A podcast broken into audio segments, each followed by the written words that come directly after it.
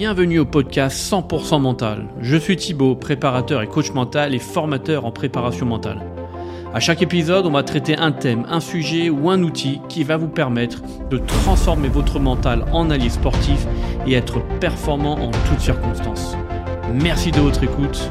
Allons-y.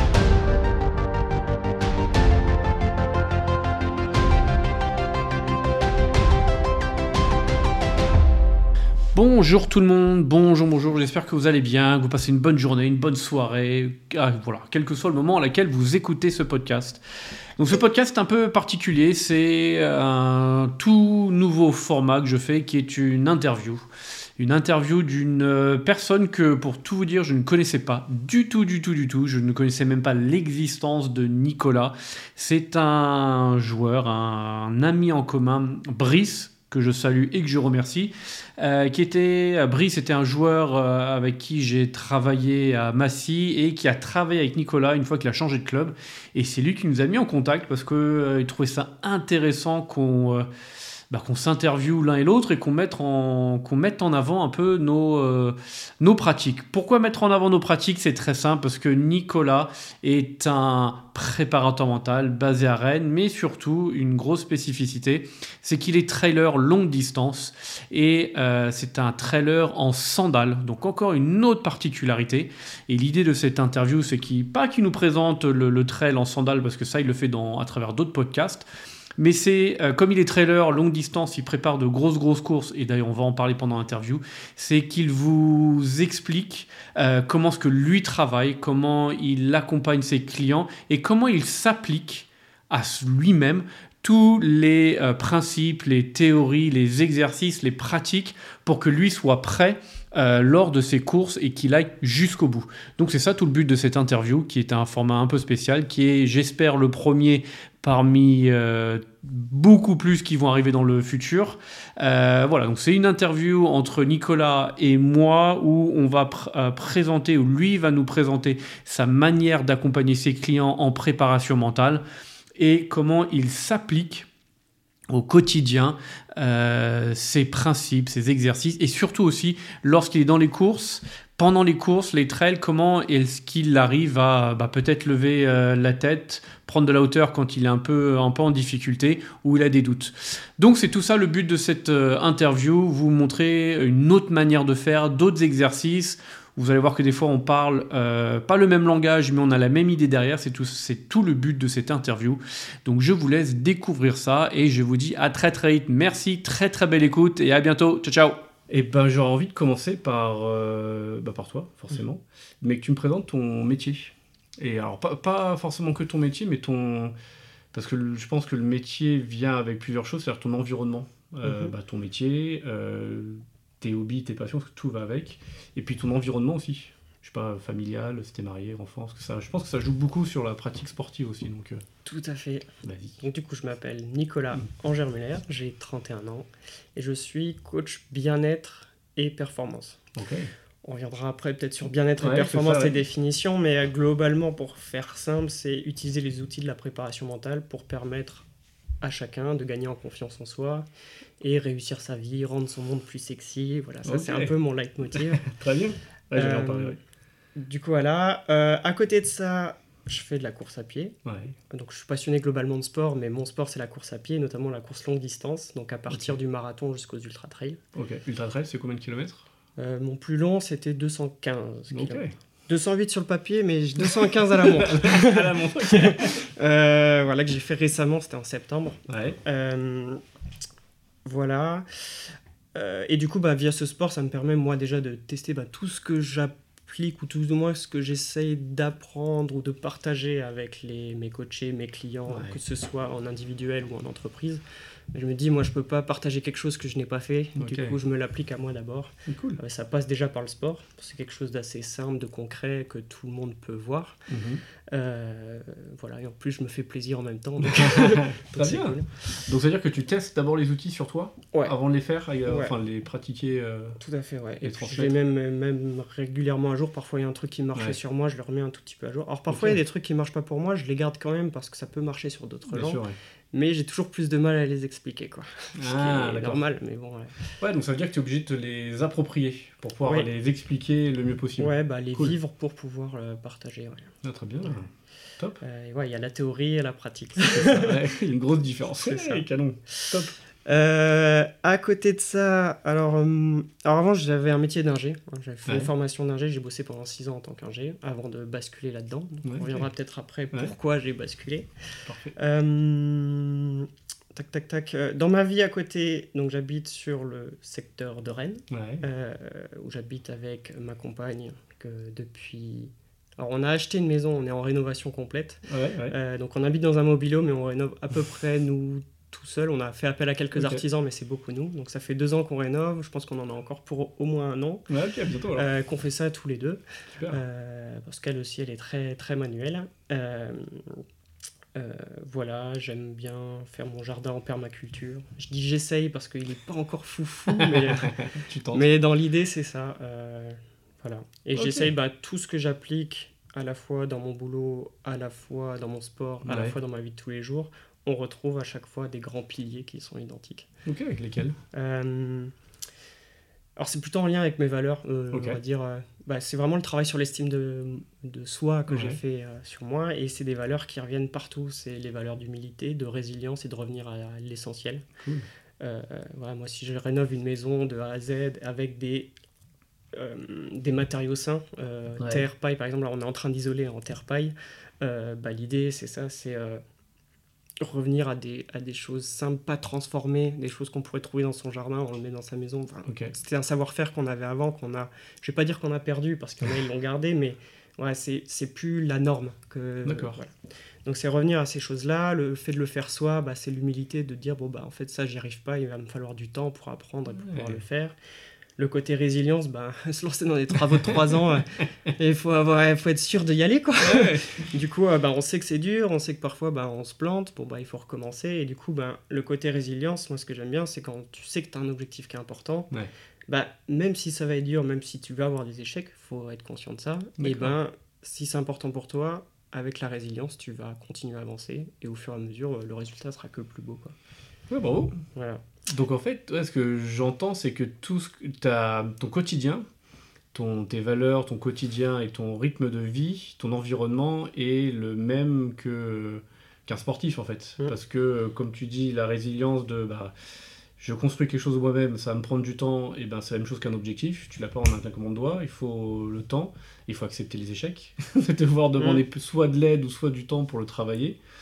Et euh, la première chose qui m'est venue tout à l'heure, quand tu disais euh, euh, coach bien-être, et quand tu parlais aussi d'écologie, bah, c'est le bien-être peut-être de la planète. Mhm. Pour toi, c'est un tout, un tout Ah oui, global. un tout, Bien-être ouais. de soi avec le bien-être. C'est ça. Ah, génial, ok. Euh, après, dans l'idée de bien-être, euh, pour ça j'aime bien le redéfinir souvent quand je Ouais. démarre mes coachings. On parle souvent bien-être, le côté euh, plutôt physique. Ouais. Euh, je Ok. me sens pas bien, il faut que je dorme, il faut que je mange mieux, il faut que je bois mieux, il faut que je parte en vacances, il faut que j'attende le week-end pour me reposer. Bref. Donc il y a beaucoup cet aspect physique. Sauf qu'on peut partir en vacances et pas avoir l'esprit du tout aux vacances. On pense toujours à ses problèmes Ouais. de, de boulot, de machin. Donc en fait, le bien-être, c'est plus que juste physique, c'est un bien-être à la fois émotionnel et au niveau euh, mental. Moi, J'aime bien dire que bien-être, c'est l'alignement euh, tête, cœur, corps. Ouais, cool. Euh, et on a tendance à l'oublier, ou tout, on a l'impression de bien le faire, mais quelqu'un qui se sent bien dans sa peau, c'est qu'il est, enfin, c'est son meilleur pote, quoi. Déjà. Voilà, physiquement, bah, effectivement, ça va bien, mais surtout, ce qu'il fait dans la vie de tous les jours, c'est en lien avec ce qu'il est. D'accord. Il se ment pas à lui-même, quoi. Et ça, c'est vraiment, je trouve, la partie même le plus importante du bien-être, c'est pas se reposer. Ça, c'est évident de se reposer, ouais. d'être bien physiquement, mais je veux dire, tous les jours, il y a besoin de, de bien-être euh, sur l'aspect physique, mais sur l'aspect euh, soi, c'est toute la vie, quoi. et c'est quelque chose de plus grand encore, et qui demande du temps de réflexion, Ok. ouais. Tandis que bien-être physique, ça peut arriver plus vite, quoi. D'accord. Alors j'oublie tout ce qui est côté maladie, parce que ça je peux Ouais, pas maîtriser. ouais. Mais globalement, c'est ça, je trouve. euh, euh, on focalise trop sur l'aspect euh, euh, physique et pas l'aspect mental, bah, d'où la prépa mentale. Ok. c'est ce qui m'avait attiré, moi, à la base, sur, sur ce type de métier. D'accord. Voilà, C'était plutôt réfléchir sur soi. Comment t'as découvert ce métier d'ailleurs? Via le sport. Euh, ouais, je commençais à avoir des résultats plutôt sympas en, en course. Ouais. Et je m'étais dit, bon, bah, si j'ai envie de passer un gap, euh, j'ai entendu parler de ça, on va voir ce que c'est. Et, euh, et en fait, ça m'a beaucoup aidé sur le sport, mais je me suis rendu compte que les progrès que je faisais, c'était pas dans le sport, Ouais. mais sur à côté. D'accord. Et que. Donc, c'est pour ça que je parle de coaching, bien-être et performance. Pour moi, ils sont complètement liés. Alors que ce soit pour un sportif ou que ce soit dans la vie de tous les jours, dans son métier, si tu veux être performant dans ce que tu fais, Ouais. il faut qu'à côté, ça se passe bien aussi. Bien tes baskets. ouais. Et euh, en fait, bah, pour la performance, ce qu'il a fallu gérer, c'était ce qui n'allait pas à côté.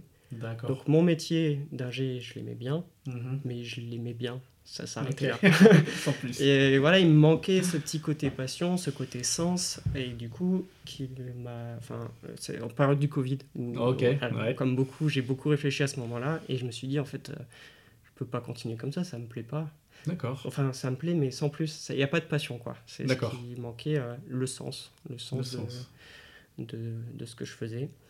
Et euh, voilà, c'est là où j'ai commencé à du coup découvrir la prépa mentale. Mhm. Et alors, très drôle, je voulais me l'appliquer pour le sport et je me le suis plus appliqué à ma vie de tous les jours. D'accord. Euh, donc, ouais, donc même moi dans mes coachings, donc je parle beaucoup de sport parce que c'est Ouais. c'est assez facile avec euh, ma pratique de la course à pied de pouvoir le présenter. Mais limite, ce que je préfère, c'est la partie Ah ouais à côté. Et d'ailleurs, tous les, que ce soit sportif, autre, à chaque fois qu'on a résolu un problème, très, très rarement, c'était le sport lui-même. C'était à côté qu'on a géré le Ah, marrant. Justement, te poser la question est-ce que ça t'est déjà arrivé avec des clients euh, où euh, tu fais un travail de coaching et euh, ils te disent bah, en fait, je pensais pas du tout que, ça allait- que les séances qu'on allait faire allaient ressembler à ça Ou euh, ils allaient dire bah, en fait, je pensais que tu allais me donner un outil pour euh, gérer ci ou gérer ça ou ne plus subir ci ou ça. Et, alors que toi, c'est un travail beaucoup plus profond que Ouais, tu proposes. alors très souvent, ouais. alors ils viennent avec un sujet bien spécifique. Euh, je dis qu'on va le traiter, forcément. Donc effectivement, ils attendent peut-être plus un outil. Et après, très vite, dans la discussion, on aborde d'autres outils, mais qui vont travailler quelque chose de plus grand. Bah, comme je disais, le côté les valeurs, euh, Mm. se trouver soi, euh, la définition des objectifs. Très souvent, je démarre déjà avec l'objectif pour être bien sûr de, bah, déjà de comprendre le, le problème de la personne. Et souvent, elle peut identifier un problème en disant j'ai besoin de tel outil. Donc elle réfléchit au comment et pas au pourquoi. Ah, Et du coup, ben, moi, tout mon travail avant, c'est de déceler, on va dire, la source. euh, truc. Alors, quand je parle de la source, parfois ça peut être plus profond, là, c'est psychologique, donc ça, quand, quand ça atteint ça et que ça remonte potentiellement à la petite enfance ou quoi, Ouais. donc ça, c'est plus mon métier. Quand tu dis source, c'est les sources de blocage? Oui, voilà. Euh, des pensées limitantes, on peut en Ouais. avoir euh, qui sont récentes et qui sont facilement débloquables, mais parfois il y a des trucs beaucoup plus Ouais. ancrés. Et là, c'est arrivé par contre à les repérer pour dire, bah là, je suis désolé, c'est pas. et tu réorientes. J'ai jamais eu l'occasion, j'ai, enfin l'occasion, j'ai jamais eu à, à- à dire à une personne, là clairement c'est pas possible. D'accord. Euh, voilà. Du coup, euh, mais c'est arrivé à, ouais, à poser cette limite-là, voir qu'il y a un truc, euh, non c'est trop ancré là. Ouais. C'est important. ouais. C'est un métier à part. hein, Voilà, c'est Bah, c'est important pour euh, limite, parce que ce que je me dis, c'est important pour nos clients, mais aussi pour nous-mêmes en tant que prépa mental, parce que si on va dans des chemins ou des sentiers un peu obscurs et on sait pas. non, et puis on s'embarque dans des choses où ça Voilà, peut être très grave. ouais, tout à fait. Et on sait pas forcément maîtriser. Non, ok, cool. Donc voilà. Et comment tu t'es, comment dire, comment tu t'es formé? Tu t'es formé en parallèle de ton métier ou t'as dit allez, j'arrête tout et je me forme après? Comment tu t'es organisé? Alors, euh, alors, je travaille sur un projet d'éolienne flottante Ouais. qui est dans le sud de la France, là, qui vient d'être terminé d'ailleurs. J'ai appris la nouvelle sur les réseaux. Euh, et en fait, non, je voulais terminer une étape avec eux. J'avais commencé un boulot, je voulais le terminer. Pas le projet, mais au moins sur, sur quoi je travaillais. Donc, euh, je savais que j'avais un an. Et sur cette année-là, je me suis formé à distance euh, ouais, pendant cette année-là. D'accord. Donc, avec une certification, les nouvelles formations. Ouais. Voilà, qui, est- qui- en fait, qui présentait plusieurs outils de la, de la prépa mentale. J'ai beaucoup lu à côté. Donc, euh, dans un des précédents podcasts, tu parlais de la Bible de la préparation Ouais, mentale. ouais. Donc, si quelqu'un est intéressé, vraiment, c'est un bouquin très, très intéressant. Bien. C'est costaud, hein, je l'ai toujours pas fini. Ah non, mais tu- mais, euh, Mais mais tu peux prendre, tu peux prendre chapitre par chapitre Oui, ou t'es pas obligé de tout lire euh, à la suite. C'est ça. C'est pas mal fait. il y a ça. Après, bah, j'ai lu plein de choses dans tous les sens. euh, les accords Toltec, par Ah. exemple. Euh, Qu'est-ce qu'il y avait? Euh, L'art de la peur. Ok. Euh, très très top aussi là qui m'a fait beaucoup comprendre sur les émotions. Euh, Ouais, génial, les- Alors là, il y a plein de choses. C'était pas des outils, mais c'était des questionnements. Ouais. Et en fait, bah, pour moi, les coachings, c'est plus ça, c'est des questionnements. On apporte on n'apporte pas vraiment des réponses à la personne, on lui apporte des, les bonnes questions. Ah, Et c'est elle qui va trouver les réponses. Ok. Et alors effectivement, il y a des outils pour cadrer, mais très souvent, même quand je présente un outil, je dis prends l'outil et surtout adapte-le à Ouais. ta façon de fonctionner. Parce que là, l'outil, moi, quand je l'ai créé, donc il y a ce qu'on m'a appris, Mhm. comment je l'ai adapté à moi, et du coup, bah, peut-être qu'il n'est pas, ada- il est pas adapté pour toi. Donc c'est important toujours, même euh, c'est un côté très proactif, c'est euh, ok, t'as ça, maintenant je me l'adapte à moi pour que ce soit plus efficace. Ok. Cool. Et tu dis que tu travailles avec le, au- avec le pourquoi de tes clients. Mhm. C'est quoi ton pourquoi, toi? Ton fameux Euh, why. Mon fameux why, ben, on va revenir sur la phrase que je disais tout à l'heure, réussir sa vie, c'est rendre son monde plus sexy. Cool. Euh, donc ça, c'est autant valable pour moi, Ouais. mais pour la personne, euh, réussir sa vie, c'est rendre son monde plus, sexy. Je pense que c'est valable pour tout le monde, Ouais. peu importe les domaines. Donc dans le réussir sa vie, ce que j'entends, c'est, euh, on va dire, dans très longtemps, euh, ouais, 70, 80, 90 pieds, j'étais sur ton lit proche de la fin, Ouais. et tu te retournes en arrière et tu es content de tout ce que tu as fait et pas content des que des accomplissements, euh, que des réussites, mais aussi des échecs, ce qui t'a permis de te construire et surtout la manière de comment tu as fait, ce que tu as Mhm. incarné, ce que tu as pu partager avec d'autres gens. Bah, pour moi, réussir sa vie, c'est ça, c'est être fier de tout ce qu'on a fait, peu importe euh, les choses. Quoi. De- Du chemin parcouru. Plutôt ça. que des objectifs euh, Voilà. atteints.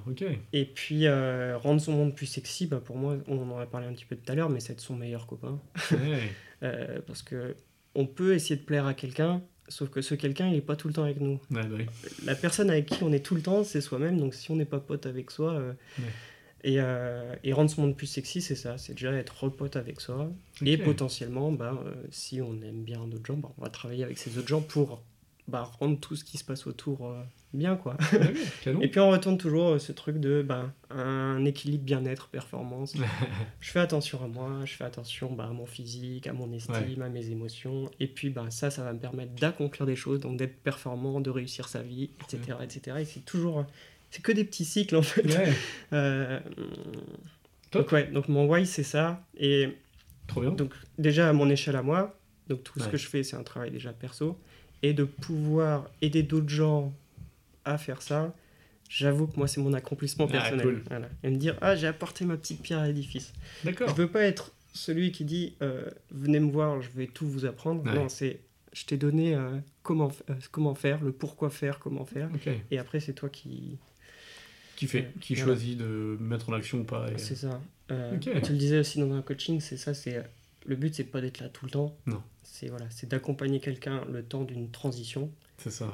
Et après, ben, Ils doivent être autonomes. c'est ça. L'objectif, Oui, ouais, Autonomie, tout à fait. Ouais. Génial. Moi, j'ai toujours l'image, et ce que je dis à mes clients, parce que je suis très euh, dans les schémas, euh, les métaphores, je leur dis, euh, ma posture, c'est on est sur un chemin ensemble, et tu as ton objectif, tu schématises la fameuse montagne, hein, on va gravir ça.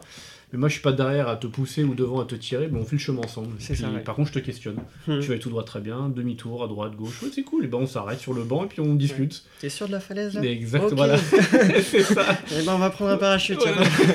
Voilà. Ouais, ouais. Mais parce que sinon on les pousse, eh ben c'est, je trouve qu'on les pousse avec une, une autre façon de voir les, les choses, nos outils comme tu dis qui sont adaptés à nous, mais pas forcément à eux. Et c'est, je pense, on les pousse avec nos, nos euh, enfin moi c'est comme ça que je le vois, hein, que je les pousserais par rapport à qui j'aurais aimé être ou gamin en fait. Mhm. Tiens moi si j'étais à ta place, eh ben je ferais ça. Mais en Mhm. fait non, je m'adapte pas du tout à toi et Ouais. donc ouais ok. Non, de la même manière de voir, j'aime beaucoup. J'aime beaucoup, cool. Et euh, comment est-ce que tu accompagnes tes clients? Alors, quand, alors, la phrase est très très large. Waouh Euh, Mais large, enfin large dans le sens, euh, est-ce que c'est une certaine fréquence? Est-ce que tu fais que en présentiel ou un peu en visio? Est-ce que tu en compètes avec eux? Ou pas du tout? Enfin. Euh, alors je fais un peu de présentiel et de visio. Ouais, Euh, ouais, visio maintenant ça marche Ouais. quand même assez bien. Ce qui manque quand même c'est un petit contact humain que j'aime bien. bien sûr. Ouais. Alors moi ce que j'aime bien c'est faire une séance toutes les semaines. Ouais, Au pire toutes les deux semaines, plus c'est trop long. d'accord. Et trop court, c'est pas bon non plus parce que ça demande aussi de la, Ouais, de la bien sûr. réflexion. Quoi. Donc, ouais, une par semaine, je trouve ça pas mal. Je- Moi, je fais une heure et demie en général de séance. En tout cas pour les- Ok. l'individuel, où il y a une heure vraiment effective. Et puis en fait, il y a 15 minutes avant, 15 minutes après, on rentre tranquillement dedans, on discute de plein de choses et d'autres. En général, euh, bon, quand j'ai des euh, sportifs coureurs, bah, on parle de course à pied. ouais. Et quand j'en ai d'autres, ben, par exemple en ce moment j'ai des vététistes, bon, ben, j'essaie de comprendre un peu leur, euh, euh, leur sport que je ne, je ne sais pas, Ouais. où ils sont étudiants, donc on parle aussi un peu des études. Bon, bref, on- le but c'est de créer aussi une atmosphère Ouais, euh, plutôt euh, copain-copain et pas prof-élève. ouais, bien sûr. J'aime pas ça. Est-ce que tu penses que c'est important de connaître le sport de ton client? Euh, Enfin, de l'avoir pratiqué ou du moins être fan et... Non? Euh, par contre, s'intéresser, Ouais. oui. Euh, je- euh, alors j'ai voulu aller par- pour ces vététistes aller les voir. Bon, parfois nos plannings ne fonctionnent pas. Et donc bon, j'ai pas eu l'occasion, mais j'espère bien. mais euh, non, après, j'avoue que moi dans mes séances, je donne souvent des exemples perso. Ouais. Je vais pas donner des exemples d'autres gens parce que je suis pas dans leur tête Ouais, et c'est à eux de l'expliquer. Je peux donner un exemple comme ça, mais si je veux vraiment leur donner un exemple avec, euh, avec tout, je veux dire les émotions, le ressenti, le machin, bah, ça peut que être moi qui le raconte. Ouais. Donc, donc j'essaie de leur raconter en, en demandant s'ils euh, ils ont ce parallèle-là avec le sport. Et en fait, très vite, on le fait, hein, le parallèle. euh. Ok. Alors, la seule chose que je sais pas, c'est. Moi, je fais beaucoup des sports individuels. Ouais. Donc, pour un sport co, il y a une dimension collective. Là, j'avoue que j'ai pas eu trop l'occasion. Alors, j'ai eu un rugbyman, Ouais. mais euh, on a travaillé sur sa vision à lui, pas celle du groupe. Alors, Ouais, ça, sûr. par contre, je ne serais pas, pour l'instant, je ne serais pas le. ouais.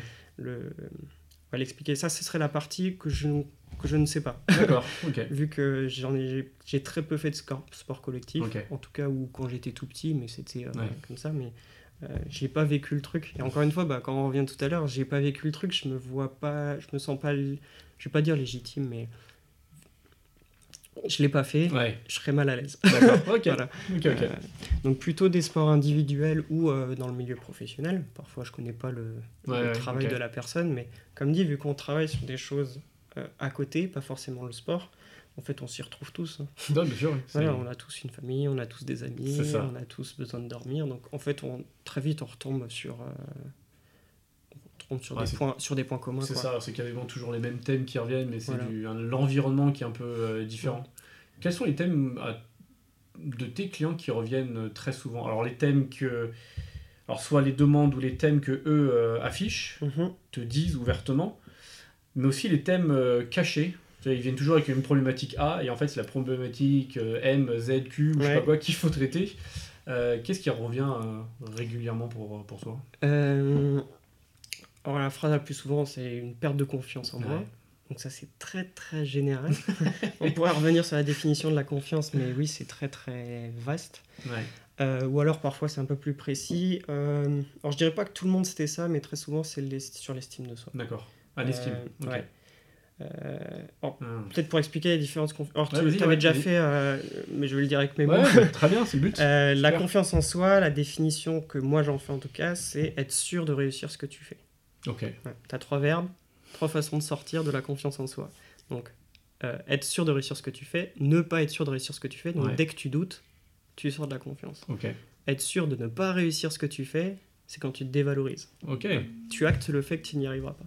Et être sûr de réussir ce que tu ne fais pas, quand tu abandonnes, euh, Hmm. tu sors de la confiance en soi. D'accord. Donc, même là, avec ces trois aspects, bah, il y a il y, a différentes façons de sortir de la confiance en soi et c'est absolument pas un problème. On n'est pas tout le temps en, en confiance. Même Ouais, euh, la ça. personne la plus confiante du monde l'est jamais tout le temps. Ça. Euh, mais la grande différence entre la personne qui va dire j'ai un manque de confiance en moi et celle qui a confiance en elle, ça va être euh, euh, qu'est-ce qui fonde ce doute, de cette dévalorisation et de cet abandon? Soit Ok. il reste enfermé dedans, ouais. soit il s'en sert pour progresser et justement renforcer la confiance en soi. D'accord. Donc voilà ce que la définition que j'en fais de la confiance en soi. Et l'estime de soi, pour moi, la définition, c'est euh, la différence entre qui tu es, qui tu veux être. Ok. Voilà.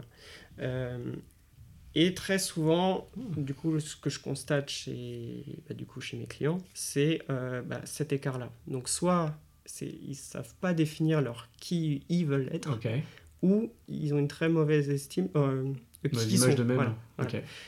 Et ben, à- à partir du moment où on sait bien identifier qui je veux être, euh, qui je suis, Ouais. bon, on sait les efforts qu'il y a à faire. Mais quand on est dans le flou, dans l'un ou dans l'autre, Ouais. c'est très difficile de mettre des actions en place. Bien sûr. Donc potentiellement, en fait, ils font plein d'actions, plein de trucs, ils disent Ah, il faudrait que je fasse ça, du coup, il me faudrait tel outil. Hmm. Mais pourquoi tu veux faire ça? Et là, on revient sur, euh, bah, sur ouais, du, du être, quoi, sur qui tu es, qui tu veux être. Une fois qu'on a redéfini ça, bon, bah, on peut mettre en place des actions. Parfois, ils ont bien jugé le truc. Ouais. Et parfois, bon, bah, c'était pas tout à fait ça. D'accord. Ah, c'est marrant, j'ai pas la même approche de la confiance ou l'estime Ouais. de soi. Mais pas mal, intéressant. Et, Donc c'est surtout ça qui ressort. Ouais, l'estime de qui soi. ressort. Et l'estime de soi. Et après, bah, pour travailler l'un et l'autre, euh, enfin, pour moi, je travaille pas la confiance en soi. Pour moi, c'est un aboutissement de tout un travail, dont l'estime de soi. Mhm. Par contre, l'estime de soi, j'ai plein d'outils pour, euh, Ok. ouais, pour co- entamer une discussion, une Ouais, ouais. réflexion. Mais voilà, le plus important, c'est encore une fois, c'est de poser des questions et, Bien sûr, ouais. de- On plante des graines. et des façons ouais, de voir les choses aussi. D'accord. Euh, quand je parlais de dévalorisation, c'est dès qu'il y a de la négation quelque part, Ouais. bon ben voilà. Et du coup, ça arrivait à changer ces négations en des choses déjà plus positives. Ok. Et voilà, c'est une façon aussi de voir les choses différemment. D'accord. C'est pas tout blanc, tout noir. Il y a, Ouais, du, bien sûr, ouais. il y a du gris. Ouais, bien sûr. Il est très beau le gris. Et, Est-ce que euh, les émotions, ça revient aussi? Oui. On- Il y a toujours, je gère mal mes émotions. Je sais pas gérer mes émotions. ouais, déjà, il y a une différence euh, entre émotion et sentiment pour moi. Ok, ouais. L'émotion, quand on dit on- je veux contrôler mes émotions, ou je ne veux plus avoir peur, etc., c'est euh, on a envie de contrôler cette peur, on a envie de contrôler cette émotion. Hmm. Et une émotion, elle est inconsciente. Ouais. Donc de base, elle n'est pas contrôlable parce que voilà, il y a un chien qui arrive, il aboie, euh, tout le monde a peur. Ouais. Ouais. Euh, c'est normal, ça arrive, c'est un système de défense. Toutes Mm. les émotions, c'est un système de défense au final. Donc vouloir contrôler ça, c'est impossible. La différence avec les sentiments, les sentiments, c'est une émotion conscientisée. Ok. Euh, donc on en parle beaucoup pour la motivation. On parle des, enfin moi je parle de six sentiments de la motivation. Ouais. Je sais pas si tu as les mêmes. Ouais, vas-y, ouais, je crois non. Je pas, Euh, euh, Je suis pas trop là-dessus. mais- euh, donc moi j'ai le, le Ok. J'appelle ça le PACAP parce que le premier P pour plaisir, autonomie, donc sentiment de plaisir, Mhm. sentiment d'autonomie, sentiment de compétence, sentiment d'appartenance, sentiment de progrès et sentiment d'engagement. D'accord. Et en gros, ces sentiments, bah, c'est des émotions avec une histoire. Donc Ouais. potentiellement, t'as peur de chien là, bon, il est là, il est présent, t'as peur, c'est normal. Mais t'es tranquille sur ton canapé le soir, tu repenses au chien et tu vas de nouveau ressentir cette peur. Et ben ça, c'est un sentiment de peur. C'est plus l'émotion de peur, c'est le sentiment. D'accord. Du coup, euh, quand quelqu'un vient de dire, il dit euh, j'ai un problème avec mes émotions, en fait, c'est euh, bah, la, la vision qu'il a de l'émotion Mhm. et son interprétation, mais c'est même plus le côté émotionnel, c'est le côté mental. D'accord. Il a conscientisé le truc, il lui a mis une histoire, Ouais. et en fait, ce qu'il faut déconstruire, c'est cette histoire. D'accord. C'est pas l'émotion. L'émotion, il faut la ressentir, la comprendre, et à partir du moment où tu as ça, bon, bah, tu t'en sers et tu vas faire autre chose. Canon. mais euh, ouais, les émotions, ça revient souvent. Ouais. Euh, et puis même quand c'est pas abordé, euh, bah, on est drivé par nos émotions, Ah, bah oui. forcément on, y a- on Oui. aborde. Et c'est vrai que il y a beaucoup de choses qui sont refoulées au niveau des émotions. Ouais. Et euh, donc on se dit oui non moi ça va. Ah, je dis ça, même, même pour moi. de- Oui, bien sûr. Ouais, même pour On est tous humains. hein. Ouais. Et, euh, Mais j'aime ouais. Non, tout va bien. Arrête de mentir. Qu'est-ce qu'il y a au ça. fond là Vas-y, creuse. Et puis ça, c'est vrai que souvent ça boue et ça vient effectivement. bah, comme dans la Bible de la prépa mentale, Ouais. il a une petite pyramide là que moi je reprends tout le temps parce que j'adore, c'est très visuel et puis on... c'est des vases communicants donc on Ouais. peut dire bon bah là les émotions elles sont à plat. Ouais. Bon bah en fait euh, l'estime au milieu elle va être à plat aussi Mm. parce que donc euh, donc ouais, voilà donc souvent tu as les émotions qui sont à plat bah en fait au niveau de l'estime tu es en train de refouler quelque chose là Ouais, bien sûr. ouais. et du coup bah tu t'éloignes du qui tu veux être parce que Hmm. t'as pas voulu l'identifier, t'as voulu le cacher en mode. euh, Et, voilà. tard. et puis voilà, et puis du coup, t'as ce, ça, Ouais. ça s'affaisse comme un ballon. Donc, euh, D'accord. Donc ça veut dire que euh, quand on ressent quelque chose, je sais pas moi, un coup de fatigue, enfin, de la fatigue ou euh, une douleur quelque part peut-être physique, il est intéressant de se poser et de se poser la question tiens, qu'est-ce qui se passe? Mhm. Ça peut être de la fatigue parce qu'il y a un surentraînement, euh, c'est Tout à tout à fait. possible. Mais il y a peut-être une autre explication. L'idée, c'est pas non plus de tout euh, retourner dans tous les Mhm. sens pour, la pour trouver la raison, mais intéressant de se poser la question tiens, qu'est-ce qui se bah, passe? Pour moi, c'est quand c'est prolongé. Quand c'est très, euh, on va dire, localisé, t'as fait une grosse séance. Oui. euh, bah oui, euh, Courbature, ouais, fa- t'es fatigué, puis quelqu'un enfin, vient enfin, euh, tu vas te faire, faire failli te faire renverser dans une voiture dans la rue, bah, quand t'es fatigué, oui, forcément, tu vas péter les plombs que si tu l'étais pas. Bien Mais sûr. ça reste très temporaire. Ouais. Mais si à chaque fois tu es toujours dans cet état-là, bon bah c'est qu'il y a quelque chose de plus profond quoi. D'accord. C'est pour ça que je revient sur ce qu'on disait tout à l'heure, mais l'énergie, voilà, c'est quelque chose qui a peut contrôler assez vite. Enfin, contrôler. Encore une fois, Ouais. c'est pas le bon terme. Euh, mais c'est quelque chose qu'on peut gérer, qu'on peut. Ouais. il y a- on peut très vite mettre des actions dessus. D'accord. Euh, que les choses un peu plus profondes bah, qui sont cachées, euh, c'est de l'abstrait. quoi. Du Ouais. coup, c'est pour ça que les outils de la prépa mentale aident à rendre un poil plus concret le truc. Hmm. Mais enfermer de l'abstrait dans un tableau, j'ai toujours trouvé ça très compliqué. c'est juste, ça permet de mettre des, petites, euh, des petits blocs, arriver à comprendre un peu. Ok. Et, euh, et je sais plus quel était le début de la question, mais bah, Euh, C'était euh, quand il y a quelque chose qui va pas, enfin Oui, un voilà. stress ou autre, enfin une fatigue Mm. ou autre. mais, à se ouais. poser, mais pour moi, ouais, euh, surtout ce qui est estime et émotionnel, euh, c'est sur du long terme euh, que ça se voit, quand ça, vraiment ça pèse. Ouais, ouais, ok. Et puis bah, ce sera... Alors souvent ce qui peut être brouillé, c'est que du coup on a une fatigue physique tout le temps. Oui, bien sûr. Et bon, on a beau dormir, on a beau bien manger, on a beau euh, faire le sport comme on nous a dit de faire, Ouais, c'est comme les personnes. ça marche euh, pas. Mais c'est parce ouais. que c'est pas ça le problème. C'est ça, ouais. Ouais. C'est comme les personnes, alors ça va à un stade un peu plus loin, mais en burn-out ou dépressif, qui en fait ne peuvent plus, euh, bah, peuvent plus se lever quelque part. Ils sont... Leur ça. corps leur dit bah écoute, non, on va se régénérer tranquillement, mais tu vas rester allongé pendant un petit moment ça. à te reposer. Et puis bah, parfois ça, mais pas, ça guérit pas, Ouais, bah oui, ouais, aller trop loin. Ça, ouais, bien sûr. Et, euh, Ok, intéressant. Donc, ouais, il faut toujours être à l'écoute de soi. Ouais.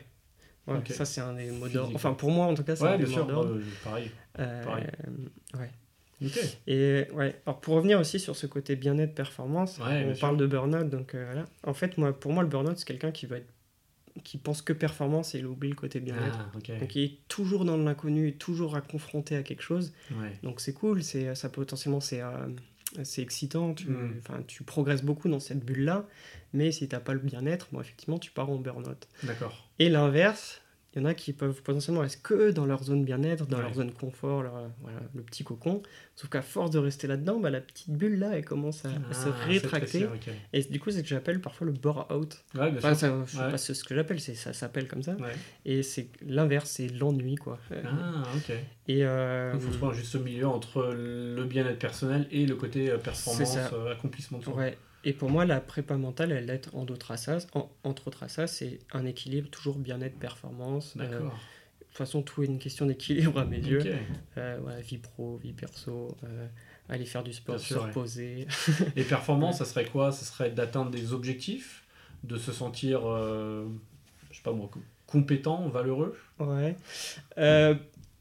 Moi, en fait, j'aime bien montrer un exemple. Donc, je fais la course à pied, donc il y aura un exemple course à pied. Très bien. Très bien. tu prends deux coureurs. T'en as un, son record c'est 30 minutes au 10 km. L'autre c'est 1 heure au 10 km. Ouais. Ils s'inscrivent à la même course. Celui, son record c'est 30 minutes. Il gagne la course en 35 minutes. Ouais. Euh, celui qui, son record c'était 1 heure, il finit 200ème, mais en 40 minutes. Ouais, bien sûr. Qui a réalisé la plus belle Ah bah performance oui. Et quand tu mets ce ratio-là, en fait, c'est pas la compétence, c'est pas le résultat, Hmm. euh, c'est bien qui a mis en œuvre toutes ses capacités pour produire le meilleur résultat. Donc pour moi, la performance, euh, c'est, faut pas voir le résultat, mais c'est plutôt est-ce que tu as mobilisé toutes tes capacités pour produire la chose la plus belle que tu pouvais produire à ce moment-là? D'accord. Euh, voilà. Même si le gars il a gagné en 35 minutes, c'est exceptionnel, Ouais, mais ouais. c'est pas forcé quoi. Ouais, bien sûr, c'est pas son Euh, record. Voilà.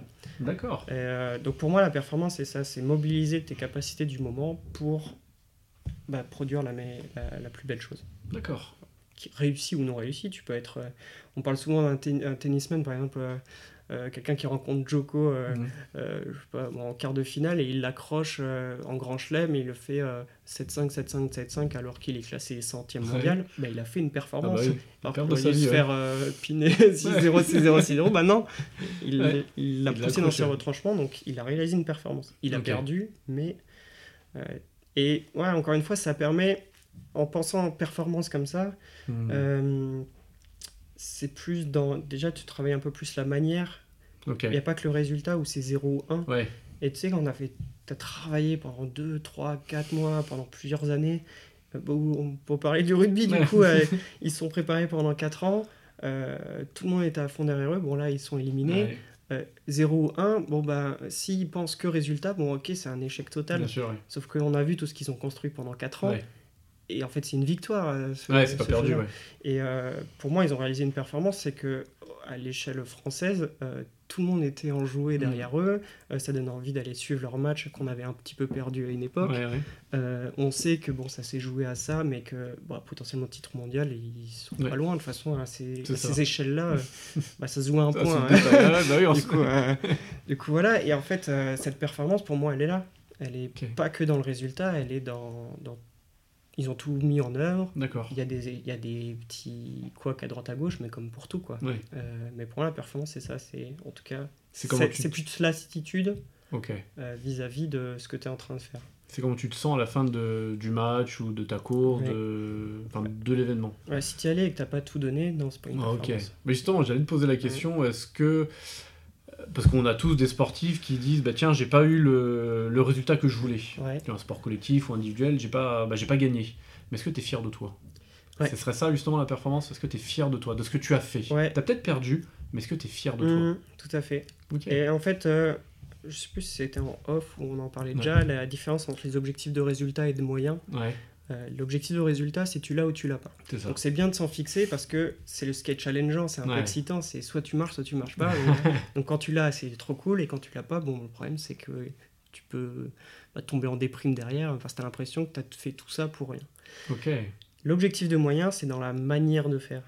Hmm. Et euh, encore une fois, tu travailles la manière. euh, je reprends l'exemple du rugby, mais si eux, dans leur objectif de moyen, c'était euh, créer un engouement à l'échelle française, le résultat, et c'est tout le monde n'a pas adhéré, donc c'est pas 0-1. C'est globalement, on a senti qu'il y avait une émulsion autour de l'équipe de France. Et ben ça, c'est un objectif de moyen, il est rempli, donc on n'a pas 0-1. Ouais, on bien a sûr. quand même quelque chose. Ouais. Euh, L'équipe, elle a commencé à se construire, elle est encore jeune, potentiellement elle peut aller plus loin. Ouais. Euh, si dans leur objectif de moyens, dans leur tête, c'était euh, on a construit un groupe qui peut aller encore très loin, ils ont, ré- ils ont validé cet objectif de moyens. Et encore une fois, c'est quelque chose de pas tout à fait mesurable, c'est juste euh, dans l'état d'esprit, dans la manière de faire. Et ça, tu peux le gagner tout le temps. Ok. Et euh, donc, ouais, pour revenir encore une fois à ta question de tout à l'heure, c'était euh, euh, comment moi j'articule les séances. Très souvent, la l'une des premières séances, c'est sur les objectifs, la définition des objectifs Ouais. pour être sûr de parler de la même chose, de parler de quelque chose de concret et de mettre ça en place. Ok. Souvent, on vient avec un objectif de résultat Ouais. et je mets en place des objectifs de moyens Ok. Pour atteindre. pour atteindre le, le truc. Ok. Et, et pour plus spécifier encore, parce que je voudrais faire beaucoup plus de prépa mentale pour les, pour les coureurs, Ouais. euh, il y a quelque chose que je vois souvent, c'est je voudrais finir un marathon. ok, donc ré- résultat, tu le finis ou tu le finis pas. Ouais. Euh, et ils prennent un plan d'entraînement trouvé sur internet, euh, tout fait, qui sont très bien, hein, Ouais. c'est pas le problème, mais qui sont pas adaptés à eux. D'accord. Euh, donc, avec les objectifs de moyens, c'est qu'est-ce que tu veux montrer à ce marathon? Est-ce que tu as déjà fait d'autres courses? Est-ce que tu as rencontré telle ou telle difficulté? Euh, Donc, on discute un peu de tout Mhm. ça. Et du coup, dans les objectifs de moyens, ça permet, quand tu les as déterminés, de savoir sur quoi tu vas travailler. D'accord. Potentiellement, le gars, il a fait les 10 km, il court très vite. Par contre, l'endurance, ça marche pas. Ouais. Ok, ben, toi, ce que tu as besoin de travailler, c'est de l'endurance. D'accord. Donc dans ta prépa, on va, euh, on va te mettre des objectifs de moyens où tu dois te sentir plus endurant. Et ça permet de construire des plans adaptés pour atteindre l'objectif de Hmm. résultat. C'est toujours dans une finalité qui est effectivement qui est zéro. Ouais, bien sûr. Ouais. mais dans l'idée, c'est est-ce que tu t'es rapproché ou pas de l'objectif? Ouais. Et ça, pour moi, c'est plus dans l'état d'esprit que dans euh, euh, ou dans la façon de construire la chose, plus que le- résultat final. D'accord. Et ah en plus, ça permet de bah, comprendre un peu plus la personne, ce qu'elle a envie de montrer Ouais. d'elle et tout. Encore une fois, pour moi, c'est ce qui est le plus important. C'est voilà, euh, en estime de soi, qu'est-ce que tu as envie de montrer à cette course? Est-ce que c'est Ah, déjà pour toi? Est-ce que c'est pour quelqu'un Ouais, bien sûr, c'est ça, ouais. machin? Et, euh, Ouais. Ça englobe beaucoup de choses, hein, mais euh, quand tu incarnes quelque chose, tu incarnes beaucoup de choses. Euh, donc voilà. Ok. Est-ce que tu vas jusqu'à affiner l'objectif de résultat? Parce que là, l'exemple du marathon, je veux terminer le marathon. Mhm. Très bien. En combien de temps? Tu veux finir en rampant ou en te disant, ok, demain je peux euh, marcher facilement euh, Parce que ça aussi, c'est important après dans l'approche de la, de la compétition. Mhm. Ouais, tout à fait. La manière, enfin le résultat, euh, enfin le détail. Parce que j'ai des clients et je pense que toi aussi, ils disent, je veux atteindre tel résultat. Ok, c'est très bien, mais maintenant tu vas aller dans le détail de ça. Mhm. Je trouve que c'est hyper important d'aller dans. Parce que ça, beaucoup, je trouve, restent en surface Oui. Oui, ils- pas qu'ils disent que tu as envie d'entendre, parce que bon, ils sont là pour eux quand même. Mais euh, alors quand c'est des mineurs, je trouve que des fois ils disent que les parents ont envie d'entendre Mhm. pour rassurer les parents. Parce qu'ils payent et ils veulent qu'il y ait un travail. mais aussi pour eux, euh, bah, en fait, je sais pas trop pourquoi je suis là, mais je vais atteindre tel résultat. Ok, bah, qu'est-ce que ce résultat représente pour toi, comme tu disais Mhm. Euh, mais si on va plus en détail dans ce résultat, euh, c'est- quoi ce résultat? Qu'est-ce Ouais. qu'il représente? Qu'est-ce qu'il veut dire? Et en détail, qu'est-ce que c'est C'est pas toujours la réponse. Ouais, alors ça, j'ai repris un outil qui vient de l'entreprise, l'objectif SMART. Ouais, très Et bien. ouais. J'aimerais bien le reprendre, ça marche Ouais. très bien. euh, il. Parfois, il y a des. Je trouve ça drôle, il y a des outils qu'on utilise très bien dans le boulot, mais Ouais. ils oublient complètement pour sa vie pro, euh, vraie vie perso. Tu fais, mais c'est bête, ça marche ça, très bien.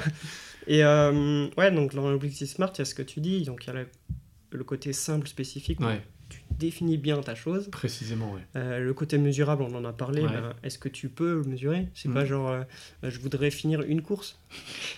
Euh, ça veut dire quoi, finir une Ouais, course? Euh, bon, ça, ouais. Donc, finir un marathon, 0, 1, tu réussis, tu réussis pas. Mhm. Euh, je veux faire moins de 3 heures au marathon, tu réussis, tu réussis pas. Ouais, bon, bref. Donc là, c'est le me- côté mesurable. Après, tu as le A. Moi, j'aime bien dire que c'est accepté. Ouais. Et là, c'est ce que. on ouais, trouve, atteign- ouais, atteignable. pourquoi pourquoi pourquoi tu veux cet objectif, qu'est-ce que tu as envie de montrer, qu'est-ce que tu as envie de prouver? euh, et dans le accepter, ce que j'aime bien aussi, c'est est-ce que par rapport à l'objectif que tu t'es fixé, est-ce que Mhm. tu es prêt à faire les efforts pour l'atteindre? C'est ça, ah bah oui, Parce que potentiellement, tout le monde a envie de faire euh, euh, moins de 3 heures au marathon quand il s'inscrit. Après, est-ce que tu es prêt à être entraîné 5-6 fois par semaine? Ouais. Ah, peu, non. non, non, je suis Ouais, bien. Donc, euh, c'est aussi remettre ça, le côté ouais. c'est est-ce que tu valides vraiment cet objectif? Et le temps, il y a, il y a le, le R. Alors, R, moi, réalisable. ouais. moi j'ai du mal à le comprendre en français. Euh, alors moi j'aime bien dire c'est euh, ni trop dur ni trop compliqué. D'accord, ok. Euh, donc voilà, en fait c'est aussi bien se connaître. Ouais, bien sûr. Et c'est un peu une protection de l'ego. Si, Hmm. si tu te mets un truc trop compliqué, Ok. tu peux dire ouais moi je suis ambitieux, Ouais. mais bon j'ai raté, c'est comme ça, je suis quelqu'un. Mais non, mec de toute façon t'as raté ton objectif. donc non c'est ouais protection de l'ego souvent quand c'est trop haut, beaucoup trop haut, et quand c'est trop bas. Euh, bah, comme dit, euh, celui qui gagne le, ma- le 10 km en 30 minutes, Ouais. il dit ouais je veux gagner la course en 35. Euh, ouais bon tu l'as réussi mais tranquille quoi. Et c'est encore une, c'est une protection de l'ego. En tout cas c'est pas un objectif euh, sur le long terme. Ouais. euh, au niveau de l'estime ça te fait chuter quoi. Et après effectivement il y a le temporel où tu mets une date Hyper important. ouais. précise. Et effectivement sinon tu le repousses tout le temps. hein, c'est trop simple. porte ouverte à la procrastination. Ça, ouais. Et Ouais, cet outil il est pas mal. Alors moi je l'u- je l'utilise euh, pour des objectifs euh, court terme. Et pour un long terme, j'utilise le, une méthode aussi qui vient de l'entreprise, s'appelle le GROW, c'est euh, G-R-O-W. ok. Et parce que alors, le GROW, c'est ton objectif, ton objectif ultime, ultime le Mhm. goal. Euh, R, c'est est-ce que, alors je sais plus maintenant de tête, euh, la réalité, objectif, c'est-à-dire où est-ce que tu en es aujourd'hui par rapport Mhm. à ton objectif, donc le travail qui te reste à accomplir. Le O, c'est euh, quelles sont tes opportunités, qu'est-ce qui quel est ton environnement, qu'est-ce qui va te permettre d'y arriver? Et le W, c'est le will, donc la volonté. Est-ce que tu as vraiment, au fond de toi, ce qu'il faut euh, pour arriver à cet objectif? Mhm. Et j'utilise cette méthode-là pour aller justement en haut de, de la montagne et le SMART pour faire les sous-étapes Ah pour y arriver. Qui permet de, bah, de vraiment euh, important les sous-étapes pour Ok. dire palier par palier, Ouais, marche par marche, plutôt que de se dire bah, je suis au rez-de-chaussée et je vais passer au troisième étage tout de suite. Mhm. Oui. Bah, en fait, si t'as pas d'échelle ni rien, bah, tu vas te casser la gueule. Si tu casses la Mhm. gueule, tu vas te faire très mal. Donc, tu vas prendre du temps.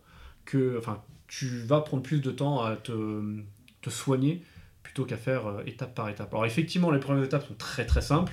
T'as l'impression de pas avancer Ouais. parce que t'as plein d'énergie, plein d'ambition. Mais c'est bien, euh, je trouve, dans la construction euh, Ouais. de l'estime de soi et de la confiance en soi parce que tu es toujours sur une réussite quelque part. Mhm. Parce que si tu vas trop vite, tu t'écroules. C'est ça. Et si tu es entre guillemets euh, borderline sur euh, ta confiance en soi, bah ça peut Ouais. s'écrouler facilement. Tout à fait, ouais. Bah ouais, j'ai un peu. Alors, c'est pas forcément avec les mêmes, euh, les mêmes termes, mais Ouais, oui, mais globalement, c'est ça. J'ai les trois échelles de temps en objectif D'accord. euh, court terme, moyen terme, long terme. Et effectivement, quand on vient me voir souvent avec un objectif, c'est soit qu'un objectif court terme, soit Ouais. qu'un objectif long terme. Donc, euh, et pareil, la motivation peut tomber pour l'un ou pour l'autre. Pour le long terme, c'est que tu t'essouffles parce que tu n'as pas les petites étapes Ouais, avant, ouais. ou potentiellement tu as envie de faire autre chose, ce qui est normal, mais au final, tu jamais rien accompli. Enfin, tu t'en rends même pas compte, en fait. C'est ça le, problème qu'avec un objectif long terme. Et le problème objectif court terme, c'est quand il y en a qui l'ont ça, c'est. euh, Je l'ai eu avec un collègue que j'avais emmené sur marathon d'ailleurs, Ouais. où il veut faire moins de 3 heures. Il s'est entraîné comme un âne pendant 3 mois. Trop bien, on fait la course et tout, trop bien. On finit mou sous les 3 heures. Super. Et il a arrêté de courir. Ah ouais? Euh, Il n'y avait plus rien derrière, il n'avait Ah, pas d'objectif derrière. Donc en fait, euh, toute l'énergie qu'il avait mis, bah là, il n'y avait plus de raison. Mais plus rien. ouais. Et euh, alors, il a recours maintenant, mais il a mis du temps à Ouais. retrouver un truc pour se réemballer et tout ça. Et d'où l'intérêt de l'objectif moyen terme Bien pour sûr, moi, ouais. c'est bah, ce que tu dis, c'est les petites étapes, les petits échelons. Mais c'est d'en avoir un tout de suite après pour aller, on relance Pour tout de suite la machine. Potentiellement, ton objectif moyen terme, c'est de dire, euh, bah là, pendant trois mois, je fais repos. Hmm. Mais le fait de l'acter dans ta tête, t'es pas dans le flou à dire, est-ce que je fais, est-ce que je fais pas. Ouais, c'est accepté. Et euh, je trouve ça très important, en fait, cet objectif moyen terme, euh, D'accord. pour rebondir vite derrière. Et maintenant, qu'est-ce que je fais, quoi? Ouais, c'est un peu le. Échec ou non échec ou Ouais, bien sûr, ouais. euh, Surtout réussite. Il y a beaucoup de champions qui arrivent au sommet, et puis bon, ça. Ouais. là je suis un peu seul au monde là-haut, mais qu'est-ce que je fais maintenant? C'est quoi le, le sommet euh, Donc, ouais, donc arriver à se fixer d'autres objectifs, C'est ça, ou en avoir un déjà, Oui. à moyen terme, comme tu dis, pour, euh, pour continuer à avancer. tout à fait. Ok. Mm. Et justement, alors c'est la bonne tradition, sur, parce que ce que je voudrais qu'on voit maintenant, c'est toi, ta pratique sportive. Ouais. Et comment tu appliques, euh, bah, comme tu disais, tous ces outils, comment tu te les appliques à toi pour tes euh, objectifs? Alors, euh, de, mon... de mon point de vue, qui sont des objectifs de malade, je vais pas te mentir, parce que moi, la course à pied, c'est pas du tout mon truc. Tu me disais tout à l'heure que tu te- ton prochain objectif, alors tu as, tu as terminé au mois de septembre un trail, un ultra trail de 200, 215, tu as compris. Euh, ok, de combien de dénivelé positif Euh, 10 000 mètres de dénivelé. Ok, déjà pour moi c'est ouf. et l'autre, euh, te- en combien de temps tu l'as fait? Mis 46 heures et quelques. 46 Ouais. Ok. On voit pas ma tête, mais pff, je- non, je- bravo, non bravo, je, bravo. Je sais pas quoi d'autre dire. bravo. Et, et là, tu veux préparer le marathon de Paris et ton objectif, c'est combien en combien de temps? Bah, battre mon meilleur chrono qui est de 2h46. Ok, donc mieux que 2h46. Voilà. Là aussi, je dis bravo. et euh, bah, on va dire que, euh, que quels sont le- les quelle, alors, t'as ta préparation physique, Mhm. mais quelle va être ta préparation mentale, entre guillemets, pour, euh, pour cette échéance? Ok. Bon, on va revenir du coup d'abord sur les objectifs. Ouais Euh, donc, en, en fin de saison, je fais un point sur les deux grosses échéances que je vais avoir dans l'année qui suit. Ok. Donc, j'ai le marathon de Paris Ouais. en avril et j'ai l'ultramarin, c'est 175 km autour du golfe du Morbihan. Ok. Euh, voilà, donc c'est mes deux courses l'année prochaine, euh, qui ça c'est fin juin. Ok. Euh, donc je me fixe d'abord ça, donc j'ai mes petits jalons. Ok. Après je réfléchis au euh, pourquoi je veux les faire, Ok, super. pourquoi ces objectifs-là. Euh, bon, maintenant que j'ai ma petite routine depuis quelques années, bah, c'est souvent la même chose, Ouais. mais ouais, après c'est sur le résultat que ça change, mais globalement ce que je veux montrer c'est la même chose. C'est quoi ton pourquoi pour ces deux. Alors, C'est euh, pas euh, ah, on l'a peut-être pas dit, mais je cours en sandales minimalistes. Ah, ok, ouais, ouais, Euh, c'est vrai. donc c'est pas un défi perdu avec des copains. non, c'est une vraie, c'est une vraie volonté de ma part. euh, Mais qui rejoint un peu euh, toutes tes valeurs et ce que tu disais au début, Tout à le fait. côté bien-être. euh, mais c'est ce que je recherchais en fait. Plus en détail, j'ai fait une vidéo YouTube. où Ouais. Je te enverrai peut-être le lien parce que j'explique tout ça et Ouais, c'est cool. assez long. On dedans, Je ouais. vais pas, pas forcément me réétendre là-dessus. Euh, du coup, je cours en sandales depuis un an et demi. Euh, ma volonté l'année dernière, c'était de faire mes premières courses en sandales, et notamment du très long. C'est validé parce que l'infernal, je l'ai fait en sandales. Euh, maintenant, je veux montrer qu'en courant en sandales, on peut aussi aller vite. Ok. Euh, voilà, en fait, j'ai envie de me moquer un peu des euh, Ah. chaussures carbone euh, qui font courir plus vite. non, je vais vous montrer, les gars, qu'avec une petite lamelle, de, une Ouais. petite- toute petite semelle, je suis capable de, moi, battre mes records qui sont Cool. déjà. je suis pas Oh, ils top mondial, mais ils sont. Ouais, ils sont bons, oui. Ouais, j'ai pas à rougir. Ouais. Euh, Bon, donc bah. voilà, donc euh, moi mon why c'est ça, c'est en fait battre mon record de 2h46 qui est en chaussures, euh, le battre en sandales. Ok.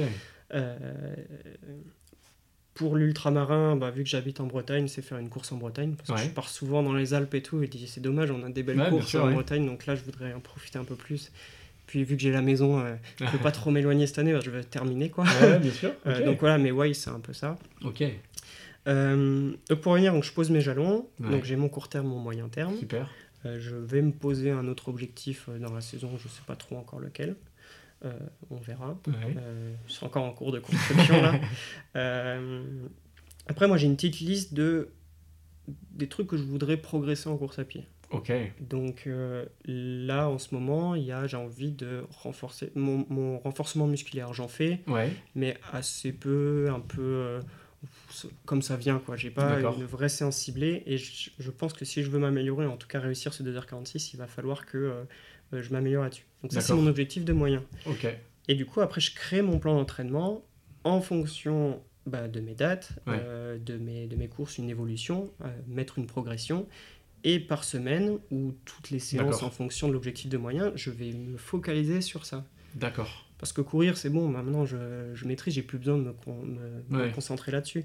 Par contre, sur ce point-là de renforcement musculaire, là, je veux pouvoir mettre un accent, je veux pouvoir sentir une progression. D'accord. Et du coup, bah, je crée mon plan d'entraînement en fonction de ça. Donc tu pars de ton objectif principal ou tes deux objectifs principaux et tu découles après. C'est ça. Enfin, tu pars du général quelque part au hyper euh, La prise de recul, Ouais. le pourquoi, après on réfléchit au comment et sur quoi agir. Et donc ça t'amène à te faire tes plans d'entraînement euh, à la semaine, au mois. Tu à avoir une planification. Ouais. Euh, Alors après, je me fais un plan, euh, on va dire, théorique. ouais, bien sûr. Et maintenant, j'arrive à m'écouter de plus en plus, où j'arrive à adapter ce plan au moment où ça arrive, sans le dénaturer. Mais pour donner un exemple, donc l'Infernal qui a eu lieu en septembre, donc Mhm. la course de 200 km s'appelle Ouais. l'Infernal Trail des Vosges, euh, où j'ai eu pas mal de grosses échéances déjà dans l'année, Euh, notamment l'UT4M, c'est Ok. un 175 km autour de Grenoble, Ouais. que j'ai abandonné fin juillet. D'accord. Euh, au 90e, je commençais à avoir mal au genou et j'ai préféré m'arrêter avant que ce soit trop, Ah. grave. Tu comme tu dis, tu t'es Ouais. écouté. Voilà, je me suis écouté à ce moment-là. C'était pas ok. Et, euh, mais par contre, tout le mois d'août, donc le dernier mois de préparation qui devrait être normalement assez chargé, Ouais. zéro motif. D'accord. Et en fait, j'avais peut-être trop forcé avant, j'étais Ok. fatigué, on faisait les travaux en plus, bon bref. Clairement, j'avais plus envie de courir. Ouais. euh, avant de démarrer un 200 km, plus avoir envie de courir, c'est compliqué. Quoi. Ouais. Euh, Tu t'es inquiété? J'ai eu un peu peur, mais je me. Ok, donc j'ai peur. C'est pas. Non, il faut pas avoir peur. Ouais. C'est Ok. ok, j'ai peur. Pourquoi j'ai peur? Ben, Parce la que euh, il faut quand même que j'arrive à m'entraîner un peu. Euh, mais euh, je peux pas courir euh, 20 km jour, ce qui devrait être idéal à ce moment-là, euh, alors que je n'ai pas envie. C'est Mhm. un coup à arriver dégoûté le jour de la course. Ouais, bien sûr. Et ça, c'est le meilleur moyen d'abandonner. Euh, donc en fait, c'est retrouver le plaisir de courir. Et euh, le fait d'avoir travaillé ça avant, donc mes, mes axes de motivation, là, tout à l'heure on parlait du pack-up, Ouais. qu'est-ce qui me fait plaisir?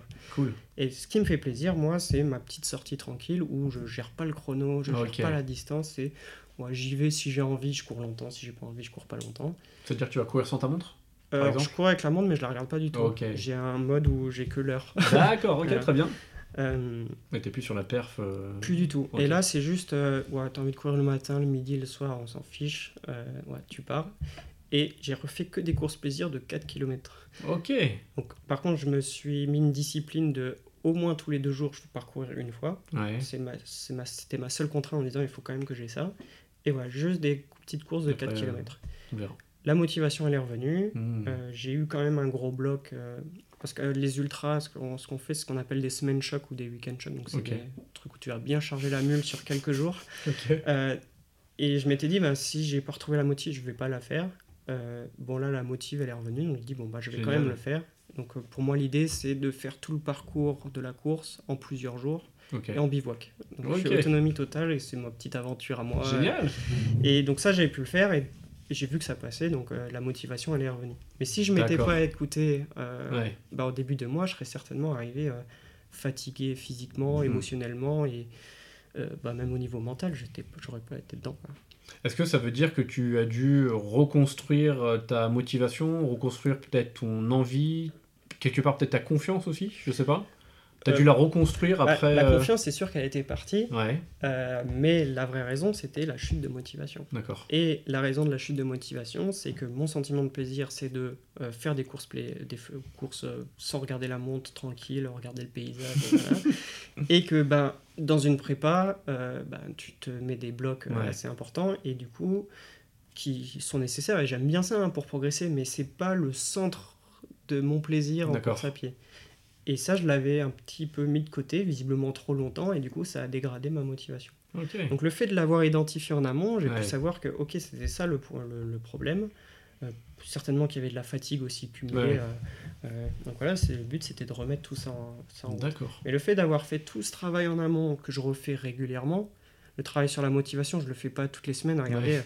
est-ce que je suis bien motivé ou pas? Non, mais c'est voir de façon générale, est-ce qu'il y a des grosses chutes de motivation pendant un, un long moment Oui, Euh. Est-ce que c'est juste passager, donc c'est potentiellement de la fatigue Euh, Et d'avoir identifié ça, je le fais une fois par an en général, j'en fais un petit point sur, Ouais. euh, où je renote, parce que parfois ça a changé aussi. hein. Euh, potentiellement, mon plaisir demain, c'est juste de faire des fractionnés. voilà. Donc c'est juste refaire un petit point de temps en temps, savoir est-ce que ça évolue, est-ce que tu es en accord Avec ce que tu fais. Donc on revient sur l'estime de soi. Ouais, ouais. Le qui tu veux être, c'est j'ai identifié. euh, le qui tu es, c'est ce que je suis en train de faire. Ouais. Et le qui tu veux être, c'est euh, ce qui me fait vraiment plaisir, ce qui me donne envie de progresser, ce qui, ce qui m'engage, etc. Et du coup, c'est mettre en lien les actions de qui tu es avec le Bien qui sûr, tu veux être. C'est-à-dire tout ce que tu mets en place à l'heure actuelle, est-ce que ça, ça va t'amener à tel endroit? C'est ça. Ok. Et du coup, bah, toute la- cette préparation-là, donc là, on- tout à l'heure, on parlait très concrètement à un objectif, l'ancrer dans le réel, mais il y a tout ce truc autour qui se construit pendant très longtemps et qu'il faut remettre à jour régulièrement. Euh, je dis pas que c'est une interrogation permanente. Moi, oui, parce que c'est mon métier, mais Ouais. pour quelqu'un, on pourrait pas faire ça parce qu'il pense à plein d'autres choses. Et euh, puis bon, il y en a, ils ont pas envie non Oui. plus, ils ont envie de foncer et d'agir. Mais agir dans quel but? Et c'est bien d'avoir cette petite prise de recul régulièrement pour savoir pourquoi tu fais les choses. Ok. Et euh, ça donne du sens à ce que tu fais, ça met plus de force parce que tu es motivé pour le faire. Et franchement, ça change tout. Euh, c'est, euh, Ah ouais, je veux bien croire. hein. Ce que j'aime bien dire, c'est prendre le temps d'aller vite. Ah, pas mal. Tu prends une prise de recul, tu réfléchis à comment tu as envie de faire les choses, pourquoi tu as envie de faire les choses. Et euh, une fois que tu as réfléchi au pourquoi, tu comprends le comment, tu comprends sur Mm. quoi agir. Et en fait, les réponses, elles viennent toutes seules. Mais il faut accepter de sortir la tête de l'eau, prendre le temps de, de se poser des questions, Oui. prendre le temps de trouver les réponses, euh, parce qu'elles viennent pas tout de suite. Ouais, c'est d'accepter que ça peut prendre du temps. Et, et c'est là où au début on s'interroge, ça, ça peut être long, Ouais. et après une fois qu'on a un petit peu la méthode, euh, on va de plus en plus vite, et D'accord. puis on a déjà, en général on a une bonne base à bout d'un moment, et puis bah, effectivement il faut changer de temps en temps des petits trucs, mais globalement la base, euh, on va pas tout bazarder d'un coup, Ouais, à moins un gros choc psychologique, mais... euh, J'espère que la plupart des gens n'en Ouais. auront pas. Ouais, bien sûr. Euh, et puis là, ce sera plus un coach euh, mental qu'il faudra avoir. mais- quelqu'un d'autre, ouais. euh, mais ouais, voilà. Donc il y a toute cette réflexion-là qui se fait bah, pour moi régulièrement. Ouais. Donc j'invite les gens à se poser de temps en temps la question. Ouais.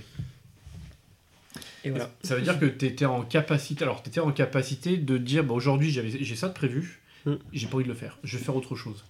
Est-ce que tu culpabilisais?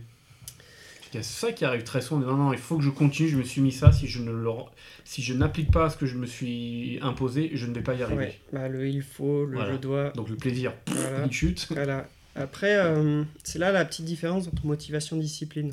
Je veux pas les opposer, parce que pour moi, ils se complètent parfaitement. très bien. Mais, euh, mais j'ai ouais, entendu récemment plus souvent des articles qui disaient Ah oui, ta motivation, travailler Ah ta ouais? discipline. Ouais, je dis, Putain, vous êtes des coachs, les gars, et vous dites ça, pas dingo, quoi. Et en fonction des gens, il y en a, ils, écoutent plus leur motivation, du coup, ben, potentiellement, j'ai pas envie de le faire et ils le font jamais. Donc, effectivement, eux, ils ont besoin de travailler un peu de discipline. Ouais. Et pour certains, ils aiment bien se faire un plan et le suivre à la lettre, et du coup, à plus écouter et potentiellement à partir en burn-out. Ouais, ouais. Euh. Donc c'est toujours un équilibre entre les deux. Moi j'aime bien me dire, euh, alors je sais plus si c'est la règle de 2 ou la règle de 3, où en gros euh, on s'est fixé, je dis n'importe quoi, mais courir tous les jours. Ouais. Euh, tu acceptes de rater une journée, mais là tu sais que le lendemain il va falloir y aller. D'accord. Donc ça te laisse une petite marge, Ok, une euh, de flexibilité. d'accord. Et voilà, au moins c'est pas strict strict, Ouais, ouais. mais tu t'imposes quand même un petit truc. Ok. Voilà. Et je crois que c'est deux ou trois, je saurais plus dire maintenant. Ah, ok, regarder. Mais voilà, surtout pas. Pas trop l'enchaîner, Sinon, deux, trois, après, ça devient une routine de ne pas faire. Voilà. Ok. Euh, pour, ouais, pour moi, ça va être là la limite motivation-discipline. Euh, donc, motivation, c'est s'écouter et agir en fonction de, on va dire, tes sentiments, tes émotions Mhm. internes. Et discipline, c'est le truc que tu t'es fixé pour atteindre l'objectif, on va dire théoriquement, et ce qui va t'aider parce que c'est un truc qui a été réfléchi, etc., qui donne du sens avec une progressivité. Ouais, c'est jongler Ok. entre les deux, quoi. Qu'est-ce que tu penses des. Alors, c'est pas du jugement que je vais apporter, mais de la phrase euh, j'ai pas eu le temps. Ah. Elle énerve celle-ci, non Ouais. Alors je dis toujours, c'est t'as pas eu le temps ou t'as pas appris le temps? Ah, pas mal. Et ça, c'est un des outils que j'utilise, notre autre euh, en estime de soi, Ouais, euh, euh, tiré de la Bible de la prépa mentale. ok. Alors, adapté à, Ouais, ce que je fais. Mais globalement, c'est. euh, alors, je dis aux personnes de euh, mettre leurs activités, Mhm. euh, ce, qui le font pla- ce qui leur font plaisir dans la vie, de mettre une activité, et à côté, en moyenne, par semaine, combien de temps elles y consacrent. D'accord. Et se rendre compte, bah, on enlève les jours de nuit, Ouais. les jours de je vais manger, de Mm. machin, enfin les, les, les temps de, Ouais. de, De, de sommeil, récupération, ok. Une, euh, une semaine, elle fait 168 heures. Ouais, Dans les 168 heures, on enlève toutes leurs activités et tu vois qu'il reste toujours des heures. Donc, ces heures, tu les as consacrées à quoi? Ah, intéressant. et, euh, et puis, c'est là où on commence à mettre en perspective bah, tous les, les temps perdus. Hmm, Euh, du coup, c'est leur donner un sens à ces temps. Est-ce qu'ils sont vraiment perdus à faire quelque chose? Une activité, en tout cas, qui n'est pas important pour eux Ou euh, tout simplement, ils ont effectivement pas le temps parce que c'est ils ont pas envie de faire ça, en fait. Ouais. Ils ont envie de consacrer leur temps à autre chose. Et là, c'est là où on, on a une pensée qui était négative et elle devient positive. C'est pas je n'ai pas le temps, c'est j'avais envie plutôt de faire autre chose. Ouais, ok. Et désolé, euh, Ouais. désolé pour toi. Et c'est ok, il n'y a pas de problème. Mais par contre, c'est être euh, ok avec, euh, avec soi-même. quoi. Ouais, pas Dire, mal. euh, Pas mal. ouais, J'avais entendu, euh, c'est un américain, c'était euh, Gary, ouais, Gary Vaynerchuk, un mec qui, enfin un américain, Ok. C'est qui disait euh, arrêtez de dire euh, je n'ai pas le temps, mais de changer ça en disant ce n'est pas ma priorité. Ouais, ça, Et ça, je trouve que ça, en fait, ça te met une gifle dans la figure. Parce que Mhm. en fait, tu es en train de te dire ah non, en fait, ce que je, je voulais accomplir, eh ben, en fait, c'est pas ma priorité. Oui. Donc soit tu l'acceptes, ok, c'est pas ma priorité, j'en ai d'autres, la famille ou autre, ou euh, jouer aux jeux vidéo, très très bien, c'est assumé. Ou soit là, tu prends conscience, ah d'accord, en fait, c'était ma priorité. Oui, et j'ai pas pris le temps. Voilà. De... Enfin, j'ai Et là, pas consacré. ok, bon, en fait, c'est ce que tu disais, mais Ouais. euh, je trouve ça. pas ok, pas mal. Et il y a un outil qu'ils utilisent aussi en entreprise. J'utilise pas trop, mais j'en fais référence. C'est la matrice d'Eisenhower Ah oui, ouais, avec euh, important, non important Ouais, oui, oui. et urgent, non urgent. ça. Et ça permet de classer un peu ces tâches et de, du coup bah, de, favo- de favoriser effectivement ce urgent important. Ouais, c'est très bien ça. Et ce qui peut justifier, ben, là j'avais quelque chose de plus important, Ouais, plus sûr. urgent à faire et toi c'est passé en second plan, Ouais. désolé. Ouais, ça permet Euh, de déculpabiliser quelque part. Euh, ouais, oui on pourrait le dire comme ça. Ou de dire, bah, Ouais, j'ai pas pu. juste je suis ok avec, avec moi-même, du coup je suis ok avec toi. euh, C'était pas, pas pas mon moment. Désolé si ça t'a mis dans la, dans la mouise, mais d'abord moi. Ouais, ok. Et euh, souvent aussi, quand on parle de ce discours-là, on pourrait croire que c'est un peu euh, très égocentrique. Ouais. On pense d'abord à moi et Mhm. après aux autres. Euh, moi, j'ai aucun problème avec ça. Ah. Si on veut aider les autres, il faut d'abord s'aider soi. Quoi. Si-. Sinon, c'est se perdre dans le à vouloir aider quelqu'un d'autre et toi qui vas t'aider. Ouais, ok. non, c'est et là c'est un serpent qui se mord la queue. Tu vas moins bien, pour aller moins bien, tu vas essayer d'aider les autres. Si l'autre il te le rend pas, Hmm. Donc non, euh, moi. Ah, j'adore. Moi, c'est une discussion que j'ai eue avec mon épouse euh, pendant le Covid, le confinement, Mhm. où euh, elle et moi, on est opposés là-dessus. Et moi, j'avais besoin de temps dans la journée, parce qu'on était en appart, on avait Mhm. deux, deux enfants, et notamment, euh, bon, Peter, il avait 3 ans ou 2 ou 3 ans, je sais plus, et Emily venait de naître. D'accord. Et moi, j'ai un énorme besoin de, de liberté. C'est-à-dire, j'ai besoin d'être tout seul à la maison. Et j'ai, alors là, bah, confiné de 6 mois, moi, c'était un enfer pas possible. Ok. Et euh, je lui ai dit, mais en fait, moi, si je. Je peux pas dire. euh, si, je, je peux le dire, c'est que. C'était pendant la formation en coaching, donc je voyais, une- on nous a forcé, ce qui était un- une très très bonne chose, de faire une thérapie en parallèle. Donc, Ouais. Toutes les semaines, on voyait un psy, c'était génial. Et je pense que euh, c'est ça qui m'a permis de survivre pendant le Covid, sinon je pense que je partais en dépression mais, euh, profonde. Et pourquoi? Parce que moi j'avais besoin de prendre soin de moi. C'est-à-dire j'avais besoin de prendre, euh, je sais pas, me mettre dans mon bureau, Mhm. euh, je travaille pas, mais je regarde une série. C'est pour ma gueule. Mhm. J'ai besoin de jouer aux jeux vidéo, c'est pour ma poire.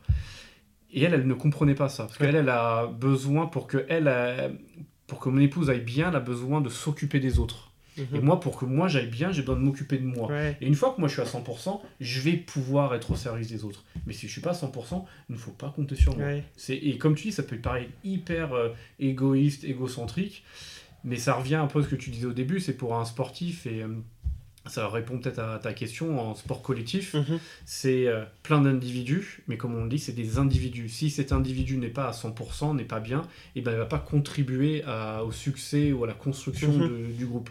Il va plutôt le tirer vers le bas. Et c'est là où je trouve qu'il est, bah, comme tu dis, il faut arriver, et c'est ce que je dis à mes clients, et je pense que des fois ils m'ont des grands yeux, c'est soyez euh, des égoïstes, pensez qu'à votre gueule pendant une semaine ou un mois, mais pensez à vous. Ouais. Et quand tu seras prêt, tu vas pouvoir performer euh, à- auprès de ton équipe, être présent auprès de ton conjoint ou ta conjointe, qu'importe, mais tu vas être, être disponible aux autres. Ouais, le bien-être construit la performance, encore Ouais. une fois. C'est ça. Mm. Et mon épouse était à l'opposé, c'est non, mais je comprends pas, et on a mis du temps à se, à se comprendre en Alors fait. ça, ça peut s'expliquer. euh, donc j'ai fait une formation aussi, le MBTI, Ouais. Myers-Briggs Type Indicator, Mhm. donc, euh, qui est un modèle euh, américain euh, du dernier siècle construit sur... Ouais. Alors Carl Jung, c'était le, le père de la psychologie moderne voilà, qui avait plus ou moins mis en place ce modèle et puis qui a été amélioré. Donc c'est un, alors pas test de personnalité, mais Ouais. euh, outil pour comprendre sa personnalité de développement personnel. Et il y a une des lettres qui permet de un peu mieux comprendre cet aspect-là, là, euh, D'accord. et qui est la première lettre, c'est soit I, soit E, c'est introversion ou extraversion. Ok. Pas comprendre introversion ou extraversion, quelqu'un qui ne parle pas et quelqu'un qui parle tout le temps, ouais, ça c'est non. pas du tout. Euh, le vrai introversion-extraversion, c'est comment tu te ressources. D'accord. L'introversion, c'est j'ai besoin de me ressourcer avec moi. D'accord. Extraversion, j'ai besoin, je me ressource, enfin, je me ressource en discutant avec les autres, Avec de l'interaction. Ok. Donc potentiellement, je suppose, hein, bien ce ouais. serait à toi de le dire, mais potentiellement, toi, tu es plus introversion, tu as Ouais. besoin de te retrouver souvent seul pour te ressourcer, pour après voir les autres, il n'y a pas ça. de problème. Et elle, inversement, euh, Mhm. elle a besoin de voir du monde pour se sentir bien et potentiellement travailler toute seule après. Quoi. Tout à fait. Et euh, on fait les deux, mais c'est savoir dans quel modèle tu es le plus à l'aise. Bien sûr, Euh, ok. Et du coup, ça peut expliquer ça. De parfois, des... on comprend pas parce que notre façon de fonctionner est pas du tout celle Ouais, de, bien sûr, ouais. de l'autre. Et, euh, et ça, j'aime bien utiliser aussi dans les, dans les coachings. Pas forcément au début, parce que ça, pour moi, ça implique de se connaître un peu plus pour se livrer un peu. Ok. Je pourrais le faire sans, mais je suis plus à l'aise euh, Ouais. comme ça. Et la personne en face est plus à l'aise. Mais euh, ça permet de. Et moi, j'ai en fait, j'ai plus d'arguments à leur apporter derrière en disant tu vois ce que tu as agi, comment tu as agi ou comment la personne que tu as vue a agi, ça peut s'expliquer parce que peut-être c'est ça. Ok. Je veux pas dire que c'est ça, c'est pas une vérité absolue, mais ça peut expliquer, ça permet de comprendre des différences de comportement. Ok. Effectivement, dans des groupes, je trouve ça très intéressant. Ouais, c'est pas Ça, je- en entreprise, je le fais beaucoup. Ouais, savoir comment chacun fonctionne pour s'adapter à l'autre aussi, être à l'écoute de ses besoins. ouais, Et dans les sports co, je pense que ça peut beaucoup Ah, aider. à- Ah oui. ouais. Ah bah c'est hyper important parce que Sportco, euh, effectivement, il faut que toi tu puisses être bien entre guillemets pour performer, mais il faut que l'autre soit bien aussi pour performer. Mhm. Et tu es une équipe, bah, comment est-ce que tu peux aider Mhm. ton coéquipier, ton pote, ton collègue, qu'importe, pour que il se sente bien et qu'il Ouais. euh, performe aussi? Comme tu dis en sport ou en entreprise. hein, C'est ça. Donc euh, ouais, ça, pas mal. Et du coup, là, tu parlais d'équipe. euh, Donc, on parle de l'individu. Est-ce que dans le rugby, tu as déjà eu à coacher toute une équipe? Et, Ouais. Et du coup, est-ce que tu démarres par de l'individu et après le groupe Ou d'abord du groupe Ou que du groupe Ou comment ça Bah, se passe? Parce que ça, j'avoue que je l'ai jamais trop Ouais. fait en sport, en tout cas. Pour moi, les deux peuvent se faire dans n'importe quel ordre. Euh, soit c'est une demande individuelle en disant bah, moi j'ai besoin de travailler euh, sur moi, pour moi, etc. Et après, euh, bah, il y a le groupe qui est intéressé. Mhm. Ou soit on travaille d'abord sur le groupe parce qu'il y a une problématique groupe, et soit, soit de communication, soit de cohésion d'équipe, ou qu'importe. Et après, bah, tu fais un travail de groupe, mais c'est toujours intéressant de faire un travail après euh, Individuel. individuel, je vais pas dire sur tous les joueurs, mais quasi. Idéalement, ça serait sur tout le monde. Mais l'approche peut être soit d'abord individuelle ou le groupe. Et ce qui est important aussi, euh, tu peux aussi faire un travail, à mon sens, d'abord sur le groupe joueur et sur le groupe staff, Ok. voire après les deux en même temps. Parce que euh, ce que pense le staff n'est peut-être pas la même chose que ce que Mm. pense euh, le groupe, et inversement. Et la manière dont ils communiquent n'est pas la même aussi. Les émotions sont pas. Enfin, si, sont plus ou moins les mêmes, mais euh, des fois, les- les- les- le, le groupe ne comprend pas pourquoi l'entraîneur euh, les engueule euh, ou gueule sur le bord du terrain. Mhm. Et en fait, ils oublient que l'entraîneur était un sportif avant d'être entraîneur. Pas forcément de haut niveau, mais il était sportif. Et qu'il connaît très bien le sport. Et lui, il a une espèce de frustration, c'est qu'il est dans un Ah rectangle oui. au bord du terrain. Il n'a pas le droit d'entrer, il peut pas agir. Et lui, tout ce qu'il peut faire, c'est donner des consignes. Ouais. Et euh, il est hyper frustré parce que des fois, les consignes ne sont pas impliquées. Mhm. Donc soit elles sont mal expliquées, soit elles sont pas comprises, enfin, il y a plein Ouais, de choses. Et quand il s'énerve, ou quand il exprime des choses peut-être un peu violemment, bah, c'est juste qu'il a besoin de... D'extérioriser Voilà. le truc, ok. Parce qu'il est dans son rectangle et puis il peut rien faire, il n'est pas dans l'action. Ok, Alors que ceux qui sont sur le terrain, ils sont sur l'action. d'accord. Et ils comprennent pas forcément ça. Donc c'est comme tu disais, c'est de se connaître soi-même, qui est hyper, hyper important. Ouais. Mais euh, quelque part connaître l'autre aussi, ou savoir Ouais. pourquoi il agit de telle manière. Mhm. Il le fait pas pour t'emmerder. hein. il y a vraiment une raison. En tout cas, la, la base, Voilà, ça. il y a une raison et c'est juste dire bah il m'engueule. Ça veut pas dire que je suis une mauvaise personne. Oui, oui. C'est juste qu'il a besoin d'extérioriser, donc ok, je prends ça. du recul et on continue à avancer. Ou je dois peut-être écouter un peu plus euh, attentivement à ce qu'il me dit pour pouvoir le, Mhm. le, euh, le répercuter. C'est ça. Et c'est le euh, au rugby, c'est le Stade Toulousain qui l'a très très bien fait. Ils se sont tous formés, à, enfin formés notamment les coachs à tout ce qui est processcom. Ok. Processcom, c'est savoir euh, comment, enfin, c'est avoir les différentes visions, comment euh, chacun de nous voit le monde et comment Mhm. on communique.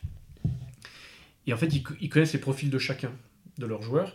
Comme ça, ça leur permet de savoir comment est-ce que je dois véhiculer le message pour qu'il soit euh, compris. Parce que on n'est pas le même, euh, comment dire, le même niveau de stress ou d'émotion ou autre à la cinquième minute ou à la C'est sûr. 80e minute, que ce Mhm. soit le premier match de top 14 ou la finale de la Coupe du Monde, Mhm. et bah, t'entends Mhm. pas les choses de la même manière. C'est sûr. ouais. Donc il faut savoir adapter ta manière de faire en fonction des personnes et en fonction de son stress à lui. Et ça, j'ai trouvé ça canon quand j'ai appris ça, qu'ils ils, ils s'étaient- tous euh, formés pour pouvoir optimiser la communication auprès des joueurs. Ah, c'est c'est cool, ouais. génial. Ouais, c'est que même étaient là-dedans. Quoi. Donc, euh, ouais, c'est pas mal. C'est hyper, hyper Ouais, tous intéressant. ces outils de développement personnel, je, je les avais pas forcément abordés avec le- la prépa mentale, mais je trouve que c'est un très très bon complément. Et euh, bon, là, on a parlé de Processcom, de MBTI, il en existe plein d'autres. Ah. Et il n'y a pas de un qui est mieux que l'autre. Parce qu'en fait, euh, ils analysent des choses différentes euh, du- Ouais. de notre façon de fonctionner. Donc, vouloir mettre des, des similitudes et tout. ça, ouais.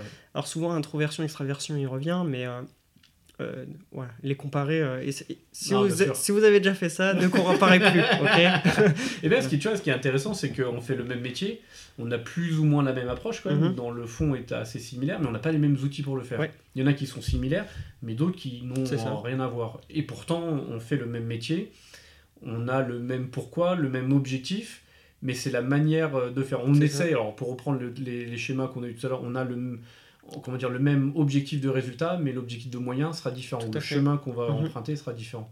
Et c'est ça qui est génial, je trouve, dans notre métier. Il y en a qui vont utiliser la PNL, d'autres l'hypnose, et c'est. euh, Il n'y a pas une manière de faire. C'est ça. C'est parce qu'il faut qu'on s'adapte à l'humain. J'aime bien dire, c'est la meilleure manière, c'est sa manière. Ah, non, mais, ouais, mais c'est ça. hein. Oui. Et après, je pense que c'est la même chose dans le sport, c'est que chacun, euh, comme tu disais, on va tous chercher des plans d'entraînement sur Internet, mais ils sont pas adaptés. Bah, il faut l'adapter à qui on est, à son ça, environnement, à son métier, Mhm. à sa famille, à ses obligations, etc. Et on n'a pas du tout, du tout les mêmes. Ouais, c'est le. A du smart, moi le accepter, c'est Ouais. j'englobe tout ça. Ça fait Ouais, beaucoup de choses, mais c'est. Ah, c'est bien. Je vais te poser une question sur ton. On revient juste sur ton trail de Ouais. 200 km. Quels ont été tes. Si tu as eu à un moment donné des doutes, ou, ou tu t'es dit là ça va être dur, ou je vais pas y arriver, si tu en as eu, oui, lesquels Et qu'est-ce- quels peuvent être peut-être les outils que tu as utilisés en tant que prépa mental pour euh, aller Yes. au-delà Ok, alors j'en ai eu vraiment un. Ouais, euh, c'est au 120e kilomètre. Ok. Donc euh, on est déjà, je suis déjà dans la deuxième nuit. ok. Euh, je suis dans la deuxième nuit, donc 120e kilomètre. Alors je pourrais plus dire combien de temps de course, mais plus, plus de 24 heures sûr. D'accord. Et j'arrivais plus à manger depuis un certain moment. Ok. Le problème des cours d'endurance, c'est qu'on perturbe quand même pas mal tout le Ouais, système sûr, ouais. digestif. Et c'est un problème que j'ai eu régulièrement lors de mes courses. J'avais cru avoir. euh, c'est bon, je m'étais dit, c'est bon, là, j'ai résolu le problème. Non. c'est revenu avec la fatigue, avec tout ça. Et euh, bah, je suis au 120e, c'est déjà bien, mais il en reste euh, 100, Ouais. pas loin de 100. Euh, du coup, bah, je pouvais pas continuer dans cet état-là. D'accord. Et euh, donc je savais, l'année dernière j'avais déjà fait l'infernal en 2022 et j'avais abandonné. Ok. Euh, justement pour cette raison-là entre autres. Bon il y avait eu la pluie et tout, mais globalement c'est clairement j'étais fatigué, je mangeais plus et je dormais plus euh, comme il fallait, euh, donc j'avais abandonné. Euh, et j'avais fait la, la bêtise l'année d'avant de pas dormir assez parce qu'il y a des barrières horaires sur les ultras. Oui. Et tant que la barrière horaire ne nous a pas rattrapé, on peut rester autant de temps qu'on veut au ravito. D'accord. Et moi, dans ma tête, euh, on pourra revenir sur les problèmes que j'avais eu lors de cette fois-là, mais en tout cas, l'objectif était mal fixé. Euh, parce que du coup, euh, j'aurais pu dormir longtemps et je l'ai pas fait. J'ai préféré abandonner. Là, je me suis dit, bon, t'arrives au ravito, t'es large encore au niveau des barrières horaires, bah, prends le temps de vraiment de dormir cette fois, de bien manger, et tu repartiras plus tard. Tant pis si tu perds des places, euh, c'est pas ça le plus important. Le plus important, c'est de terminer. Euh, j'ai fait ça. Donc là, encore, euh, même si j'étais pas très bien, j'étais encore confiant. Je me dis, bon, ouais, j'ai ma stratégie. Euh, du coup, une petite routine que je m'étais dit, m'étais dit c'est si ça m'arrive, tu prends le temps de dormir. Je dors une heure et demie. C'est beaucoup pour. euh, Ouais. euh, parce que normalement, c'est plutôt 15-30 minutes que je fais. là, je dors une heure et demie. Donc, Mais euh, t'en avais besoin. Tu t'es écouté, t'en avais besoin. Ok. donc je fais ça. Et quand je me réveille de une heure et demie, je dis, bon, maintenant, il faut que j'arrive à manger. Et j'arrive toujours pas à manger. D'accord. Euh, et là, je me dis, je ne peux pas continuer dans cet état-là. Ok. Et là, c'est la seule fois où j'ai commencé bah, du coup à douter, la perte de confiance. Je ne suis pas sûr de réussir à finir la course. Euh, et j'étais en train de me transformer en je suis sûr que je vais pas le réussir. D'accord. De me dévaloriser. Ok. Qui aurait pu, si j'avais continué en abandon, je suis sûr de réussir ce que je ne fais pas, j'arrête de courir définitivement. D'accord. Ok. Donc c'est souvent le petit process Ouais. de confiance, c'est d'abord doute, dévalorisation, puis abandon. Ok. Euh, donc bref, donc je connais ce processus-là, et là je sais juste qu'il faut que j'arrive à manger. Bon, J'ai Mm. Encore de la barge sur les barrières horaires, mais ça commence à faire long. Euh, bref, c'est le moment de doute. Euh, bon, pour rentrer dans le détail, j'ai réussi à remanger euh, un peu plus tard. En fait, j'étais déshydraté, et ça, je n'avais pas tout à fait compris ce qui m'arrivait à ce moment-là. Et c'est le fait de boire du thé, de la soupe, de me mettre dans une position un peu bizarre, parce qu'en fait, j'étais assis, donc mon estomac était contracté. Ouais. Alors je me suis mis en position la tête dans le sol, les D'accord. fesses à l'air. L'autruche. la position est très très jolie, Mais Euh, efficace. et, mais efficace parce que du coup j'avais l'estomac détendu et j'ai Ok. pu remanger. Et à partir Super. du moment où l'énergie est revenue, euh, un peu comme euh, euh, tu sais là-bas où ça fait du comme ça, c'est reparti, je suis reparti dans la nuit et à partir de ce moment j'ai douter. Ok. Euh, Il y a eu des moments où c'était difficile, mais globalement ça allait. C'était le, le seul moment Ouais. où j'ai vraiment euh, ouais où, où là c'était ça et ce qui m'a euh, en tout cas mentalement ce qui m'a permis de régler ça c'est déjà de prendre conscience des- de ce que j'avais fait l'année d'avant D'accord. et de dire je veux plus reproduire ça Ok. Euh, et en amont de la course j'avais réfléchi si jamais ça m'arrive qu'est-ce que je peux faire D'accord. Ce que j'appelle moi les routines de performance Ok. c'est globalement c'est presque le seul outil que j'utilise dans le sport tout le reste c'est de la côté presque Hmm. mais voilà. Et en fait, pour moi, les routines de performance, c'est pas gérer tous les problèmes qu'on peut avoir lors d'une course, Ok. c'est gérer les problèmes qui nous reviennent régulièrement et qui viennent perturber notre performance. D'accord. Vu qu'ils reviennent régulièrement, bah, tu sais que ça va. Il y a de grandes chances que ça arrive lors de la course, donc tu peux trouver des solutions pour euh, tout du moins limiter ce qui va t'arriver, ce qui va perturber ta performance. Donc voilà, c'était réfléchir à ça pour bah, quand ça arrive, qu'est-ce que je fais? Bon, Ok. Qu'est-ce que je fais? Bah, Il faut que je dorme, il faut que j'arrive à manger et je repars pas tant que j'ai pas réussi à manger, sinon euh, ça va être très dur. Euh, surtout que c'était de la descente, donc quand t'as pas de jus, euh, tu prends tout dans les cuisses, donc tu te Ah, flingues en plus physiquement. Donc ouais, donc vraiment c'était ça le, le plus important. D'accord. Et voilà, et j'insiste du coup sur routine de performance, c'est travailler sur les trucs qui te reviennent régulièrement et pas celui qui pourrait arriver, Hmm. parce que déjà bah, tu travailles sur des trucs qui potentiellement n'arriveront jamais, ça, donc ouais. tu perds ton temps Ouais, ouais. tu perds ton énergie. Et puis bah, surtout, il y aura tout le temps des inconnus qui vont arriver. Bien sûr. Et euh, le but, c'est pas de tout gérer, mais de euh, ce qui va revenir régulièrement, tu le travailles. Voilà. Comme ça, tu dis, bon, ça c'est bon, c'est traité, euh, le truc. Et tu as de l'énergie, tu as ton cerveau qui est dispo pour traiter les nouveaux trucs qui vont arriver. Hmm.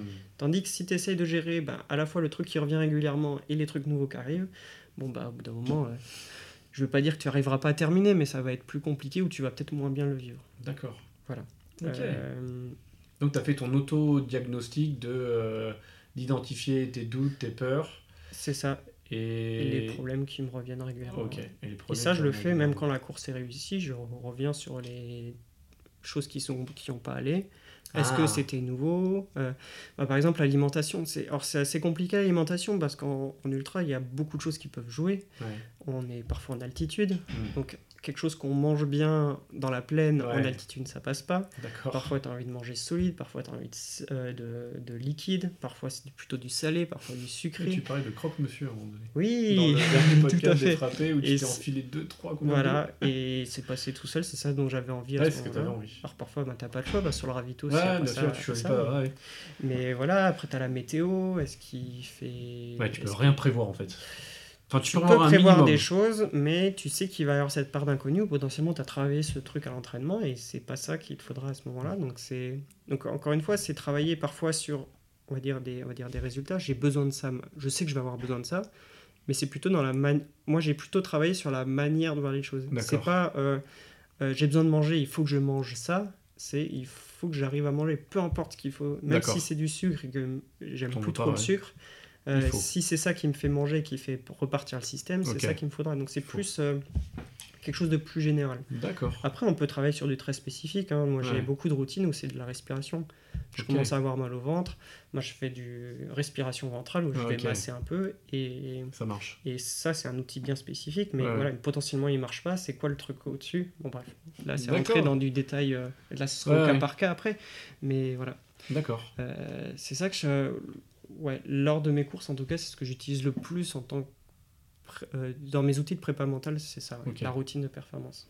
Après, je me dis, ça va être quand même difficile que quand tu es dans le jus, dans ta course, et de se dire, bah tiens, enfin, d'avoir cette prise de recul en disant, attends, qu'est-ce que va pas? Quels sont les outils à ma disposition? C'est compliqué de. Comme si tu, tu te mettais devant ta bibliothèque Oui. de connaissances, de compétences, mais qu'est-ce que je vais utiliser? Non, c'est. Et après, il y a sûrement ce côté. euh, Fais-toi confiance, en fait. Mm. Fais-toi confiance, tu as travaillé, tu l'as travaillé, tu maîtrises des choses, euh, des outils, ça va bien se passer. Tu vas réussir à surmonter euh, ces Ouais. difficultés. Et moi, ce que je rappelle souvent, euh, et c'est le coup, du coup, encore une fois, le gros travail sur l'estime de soi, c'est Ouais. pourquoi tu fais le truc. Ah, Et que quand tu es au plus mal, euh, parce que clairement, dans les courses longues comme ça, j'adore courir, c'est un grand plaisir de courir. Mais quand tu arrives à 40 km, que tu es flingué, que tu es au milieu de la nuit, que tu n'arrives pas à manger, tu plus Ouais. de plaisir. du coup, qu'est-ce qui te fait continuer? Si tu que le plaisir de courir, moi j'aurais abandonné. Euh, donc c'est quelque chose de prendre un peu de recul et ce côté c'est quoi? C'est quelque chose de plus grand qui me donne envie de finir. Donc là je reviens sur mes valeurs, le côté humilité, résilience, Ouais. revenir à des choses simples. Voilà. euh, quand tu cours, parce que c'est pour ça que j'aime bien ce sport et notamment long, c'est que tu reviens à des choses euh, simples. Le- Ouais, Là il faut manger, juste manger. c'est ça. c'est pas euh, faire le geste parfait, non, juste mange. Ok. Le côté humilité, arriver à accepter que, ben, ok, je vais me faire dépasser.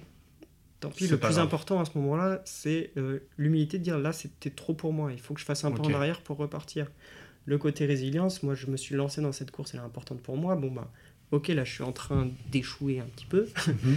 euh, mais je vais repartir, je vais repartir de l'avant, c'est pas un problème. Ouais, c'est arriver à prendre du recul, à euh, et analyser ce dont on a besoin. Enfin, c'est ça. Et ce côté très. Ouais, et prendre de la hauteur. Quoi. Et c'est vraiment le côté. euh, moi, c'est les. J'aime bien parler des valeurs qu'on incarne. C'est Mm. vraiment. euh, il faut que ça transpire. Ouais. Ah, mais ouais, carrément. Et, euh, et ouais, et puis tant pis si les autres s'en fichent, c'est tes valeurs à toi. et, voilà. J'ai envie de te poser une question, et alors ça va faire appel à tes deux casquettes, de trailer et euh, de prépa mentale. Ouais. Euh, J'ai deux potes qui ont fait donc la, le trail la moins hard, donc 70 km et 6000 mètres de dénivelé positif. Ok. Et euh, donc on- ils l'ont fait, ils ont, ils- en fait eux, leur objectif c'est de le faire à deux. Et ils voulaient faire la course à deux et arriver à deux. Donc ils l'ont réussi, tant mieux. Donc je leur ai mis un autre défi, parce que bon, je suis comme ça aussi. Je balance des choses, tiens, ça vous dit ça, on verra bien. C'est le grand trail de Serponçon. C'est 164, euh, 164 km et 10, euh, 10 000 mètres de dénivelé positif. Ouais, bon, on est dans le même délire que Voilà. ce que j'ai fait. Et il y en a un, euh, je sais qu'il va le faire parce que euh, tu lui mets un défi, il y va à, fond. L'autre va suivre parce que pourquoi pas, c'est cool. Quel conseil t'aimerais leur donner? Euh, Alors ça peut-être rejoindre beaucoup de choses qu'on a dit, mais si tu devais résumer, Ouais, euh, en, ouais, on va dire un, deux ou trois conseils. Ok. Alors déjà sur l'aspect physique, je dirais que bah, ça va être vraiment cas par cas, je les connais pas. Ouais. Mais encore une fois, c'est cette prise de recul d'objectif d'av- Ok. avant. Euh, réfléchir, ok, on veut faire cet objectif. Qu'est-ce que je veux montrer à cet objectif? Donc réfléchir à leurs objectifs de moyens, qui peuvent être différents ou communs. C'est Ok. pas- Et du coup, bah, ils vont travailler ça à l'entraînement ensemble. Donc potentiellement, un des objectifs de moyens, c'est on veut le faire à deux. Ouais. Et du coup, s'ils veulent le faire à deux sur aussi long, il va falloir qu'ils courent déjà ensemble, qu'ils apprennent à bien se connaître. Mhm. Euh, bon, ça peut être ça. hein, je- bien sûr, ouais. Mais voilà, mais globalement, c'est vraiment définir les, les pourquoi ils veulent faire ce truc-là. Comme ça, ils vont pouvoir faire un plan adapté. Donc, ils vont savoir comment ils vont le faire et après sur quoi agir. D'accord. encore une fois, pourquoi, comment, quoi. Et on crée le plan d'entraînement. Et pas l'inverse. ok. Donc, Ouais, Première chose, c'est ça. Euh, ouais, le pourquoi, donc on reviendra Ouais. sur les côtés estime et tout, ça genre englobe tout dedans. Et le deuxième truc, c'est bah, les routines de performance. Ils ont déjà fait une course ensemble, Ouais. ils ont vu des problèmes qu'ils avaient déjà eu. Euh, Est-ce qu'ils l'ont déjà eu sur d'autres courses? D'accord. Euh, Est-ce qu'ils pensent qu'ils peuvent le retrouver? Bon, bah, qu'est-ce qu'ils peuvent mettre en place si jamais ça arrive? Et comme ça, ils gèrent ça. Je dis pas que ça va marcher, mais au moins, euh, quand ça arrive, ils sont, ils se sentent pas démunis en disant putain encore. ils disent ok, Pourquoi ça arrive, maintenant je peux faire ça. D'accord. Euh, et puis ils régleront les problèmes, les autres problèmes qui arriveront après. Quoi. Après, ok. Euh, C'est pas mal. ouais, en tout cas sur l'aspect mental, c'est ce que je dirais. Et, et vraiment purement que physique, même si je dis ce serait au cas par cas, euh, arriver le jour de la course avec l'envie d'y aller. Quoi. Ok. Du coup, euh, comme je disais euh, euh, tout à l'heure, qu'en août, avant mon infirmier, Ouais. ça allait pas. Euh, faut pas arriver démotivé avant un ultra. ah oui, ouais. Donc, ouais, à faire aussi à ce petit truc-là. Et ouais, que ce soit de la course plaisir, on n'est pas dans de la performance, faut que ce soit intense. Ok. faut avoir fait pas mal de, euh, de longues distances. Donc voilà. euh, limite, ce serait même plus euh, faire beaucoup de courses plaisir plus que de Ah. la séance spécifique. Ok, cool. Ben voilà. Voilà. Les conseils pour Romain et Thibaut. Et. Je pense que Damien va se greffer à ça. Il va le kiffer. Et j'ai envie de terminer là-dessus parce que je vois le temps qui passe et euh, on pourrait rester des heures. hein. Oui, Je- ouais, J'ai sûr. 40 000 questions. On en fera peut-être d'autres derrière parce qu'il y a peut-être chose- plein de choses à approfondir. Si J'aime bien terminer mes coachings, mais même les portraits que je fais sur mon site et j'ai envie de te poser la même question. Si tu pouvais envoyer un message, une capsule à, à toi, à Mhm. toi enfant dans le passé, à l'âge que tu veux, qu'est-ce qui figurait dans ces capsules? Quel est le message que tu aimerais envoyer à cet Euh, enfant heureusement que tu m'as envoyé la question avant. J'avais mis un peu, surtout pour la prochaine qui va arriver. Euh, alors, euh, il y a quelque chose qui, on va dire, m'a déçu dans, avant que je Ouais. fasse des changements, c'est pas saisir les opportunités quand elles arrivent, parce que peur, parce que machin. Donc je dirais, si tu as une opportunité et que ça te fait plaisir, vas-y. cool. Même si au final, je regrette pas tout ce que Mm. j'ai fait, parce que bah, c'est ce qui m'a permis de me construire aussi. Ouais. Du coup, euh, bah, le fait que j'ai pas pris ces opportunités, que je le sentais, qu'il y a quelque chose là qui se tord dans l'estomac quand j'y repense parce que j'ai pas saisi l'opportunité, bah, ça m'a permis de me construire en disant je veux plus ça. Que si je l'avais saisi, j'aurais peut-être pas ce ressenti là et du coup, je serais pas allé aussi loin moi dans ma démarche derrière. Ok, Donc je le regrette pas. Ok, très bien. Mais si je devais me redonner un conseil euh, de Si. plus jeune, c'est euh, t'as envie de faire un truc, ouais, t'en fous du regard des autres, fonce quoi. Ah, canon. Ouais. Saisir les opportunités, y aller. Ouais. Et si tu envoyais quelque chose dans le futur? C'est là où c'était plus compliqué. Ça rejoint Euh, ce que tu disais tout à l'heure, le... Mince, c'était quoi sur... euh, je suis sur mon lit de mort, c'est quasiment, et comment je veux voir euh, ma vie? Ouais, alors là, quand tu m'as posé cette question, je l'ai revue autrement. Ouais, Euh, mais ok. t'as dit, euh, là actuellement, je suis très content de tout ce que je fais. Super. Euh, réussite ou échec, euh, je suis très content. De ma façon de faire surtout, de Cool. d'être. Voilà. Euh, et c'est juste dans le futur, ne pas m'enfermer sur ce que j'aime actuellement. Parce que ça a marché, parce que j'étais content à un moment donné. Si ça se trouve, demain, c'est pas la même chose. Donc c'est quoi rester... Ne pas rester dans sa zone de de confort t'écouter. Ah, ok. Ah, et adapter, adapter tout le temps, se reposer, en- euh, reposer régulièrement euh, des questions et pas rester sur des acquis euh, donc oui, zone de confort, rester dans un truc qui marchait parce que ça se trouve c'est plus ça qui marchera demain. Mmh. Voilà. Mes deux capsules. Génial. Eh ben... Ouais, waouh. Merci. Qu'est-ce que je peux te souhaiter pour le futur? Euh, de garder la patate. Euh, je suis très souriant, ça se voit pas sur le podcast, mais Tout à fait, j'aime beaucoup sourire Très, très euh, pour tout. Et Bonne énergie. Voilà, bah, je veux rendre mon monde plus sexy et du coup bah, les gens autour de moi aussi. Donc Cool. ouais, j'ai envie de garder cette patate là. Voilà. Bah, je te souhaite que cette lueur euh, de sexy Yes. s'élargisse de plus en plus auprès des autres. Ouais. Où est-ce qu'on peut Alors, tu es coach, on peut te trouver sur ton site que je mettrai en, en bas du podcast. Voilà. Nico Angère Coaching. Et sur les réseaux, je Ouais. publie pas mal sur Instagram, donc Cool. sur tout ce qui est course à pied et le coaching. Ouais. J'essaie de faire les deux. LinkedIn, je communiquais pas trop, je vais beaucoup Ah, faire là dans les... ça va arriver. Ok, très bien. Euh, et après, bah, Facebook, c'est. Enfin, les, les autres, mais c'est du réchauffer des. Ok. C'est juste si vous êtes sur ces plateformes-là, ben. Allez-y. voilà. Donc surtout Insta, LinkedIn. Parce Insta, que là, LinkedIn, ouais, euh, principalement. Et sur le site, il y a, il y a tout. Cool. il y a tout, ouais. Et ben voilà, Et YouTube aussi, euh, j'essaie de faire des vidéos de plus en plus. euh. très bien. J'ai fait des vidéos très longues pour démarrer, je vais en faire des plus courtes. Surtout que j'ai vu sur Insta, euh, t'avais fait pas mal de vidéos euh, où tu présentais euh, les sandales, où tu courais en sandales. Oui. comme ça, les gens peuvent vraiment voir. Oui, parce qu'en fait, je suis. bah, j'ai intégré l'équipe Pantasandal avec laquelle je cours depuis septembre. Et euh, bah, c'est un produit, moi, qui transpire mes valeurs. Encore une fois, c'est pour ça que j'ai été très content de les, de les rejoindre. Et du coup, ouais, j'explique ma démarche aussi, euh, Ouais. parce que euh, on peut penser que c'est un, que c'est un fou furieux, mais. Alors, oui, peut-être fou furieux, mais euh, raisonné. Ouais, mais Et j'ai bien aimé. calculé. J'ai bien aimé, euh, et je vous invite tous à aller la voir, c'est la vidéo où tu expliques que euh, t'étais, je sais plus quel marathon, et t'as vu tout, t'en as vu, t'en as vu un, je crois, avec des chaussures minimalistes, les fameux doigts, Mm. et tu t'es, entre guillemets, moqué de lui intérieurement, Ouais. etc. T'as fait un marathon après, peut-être à Valence, t'en as vu encore plus, mais qui, c'est qui ces Ouais, gens-là.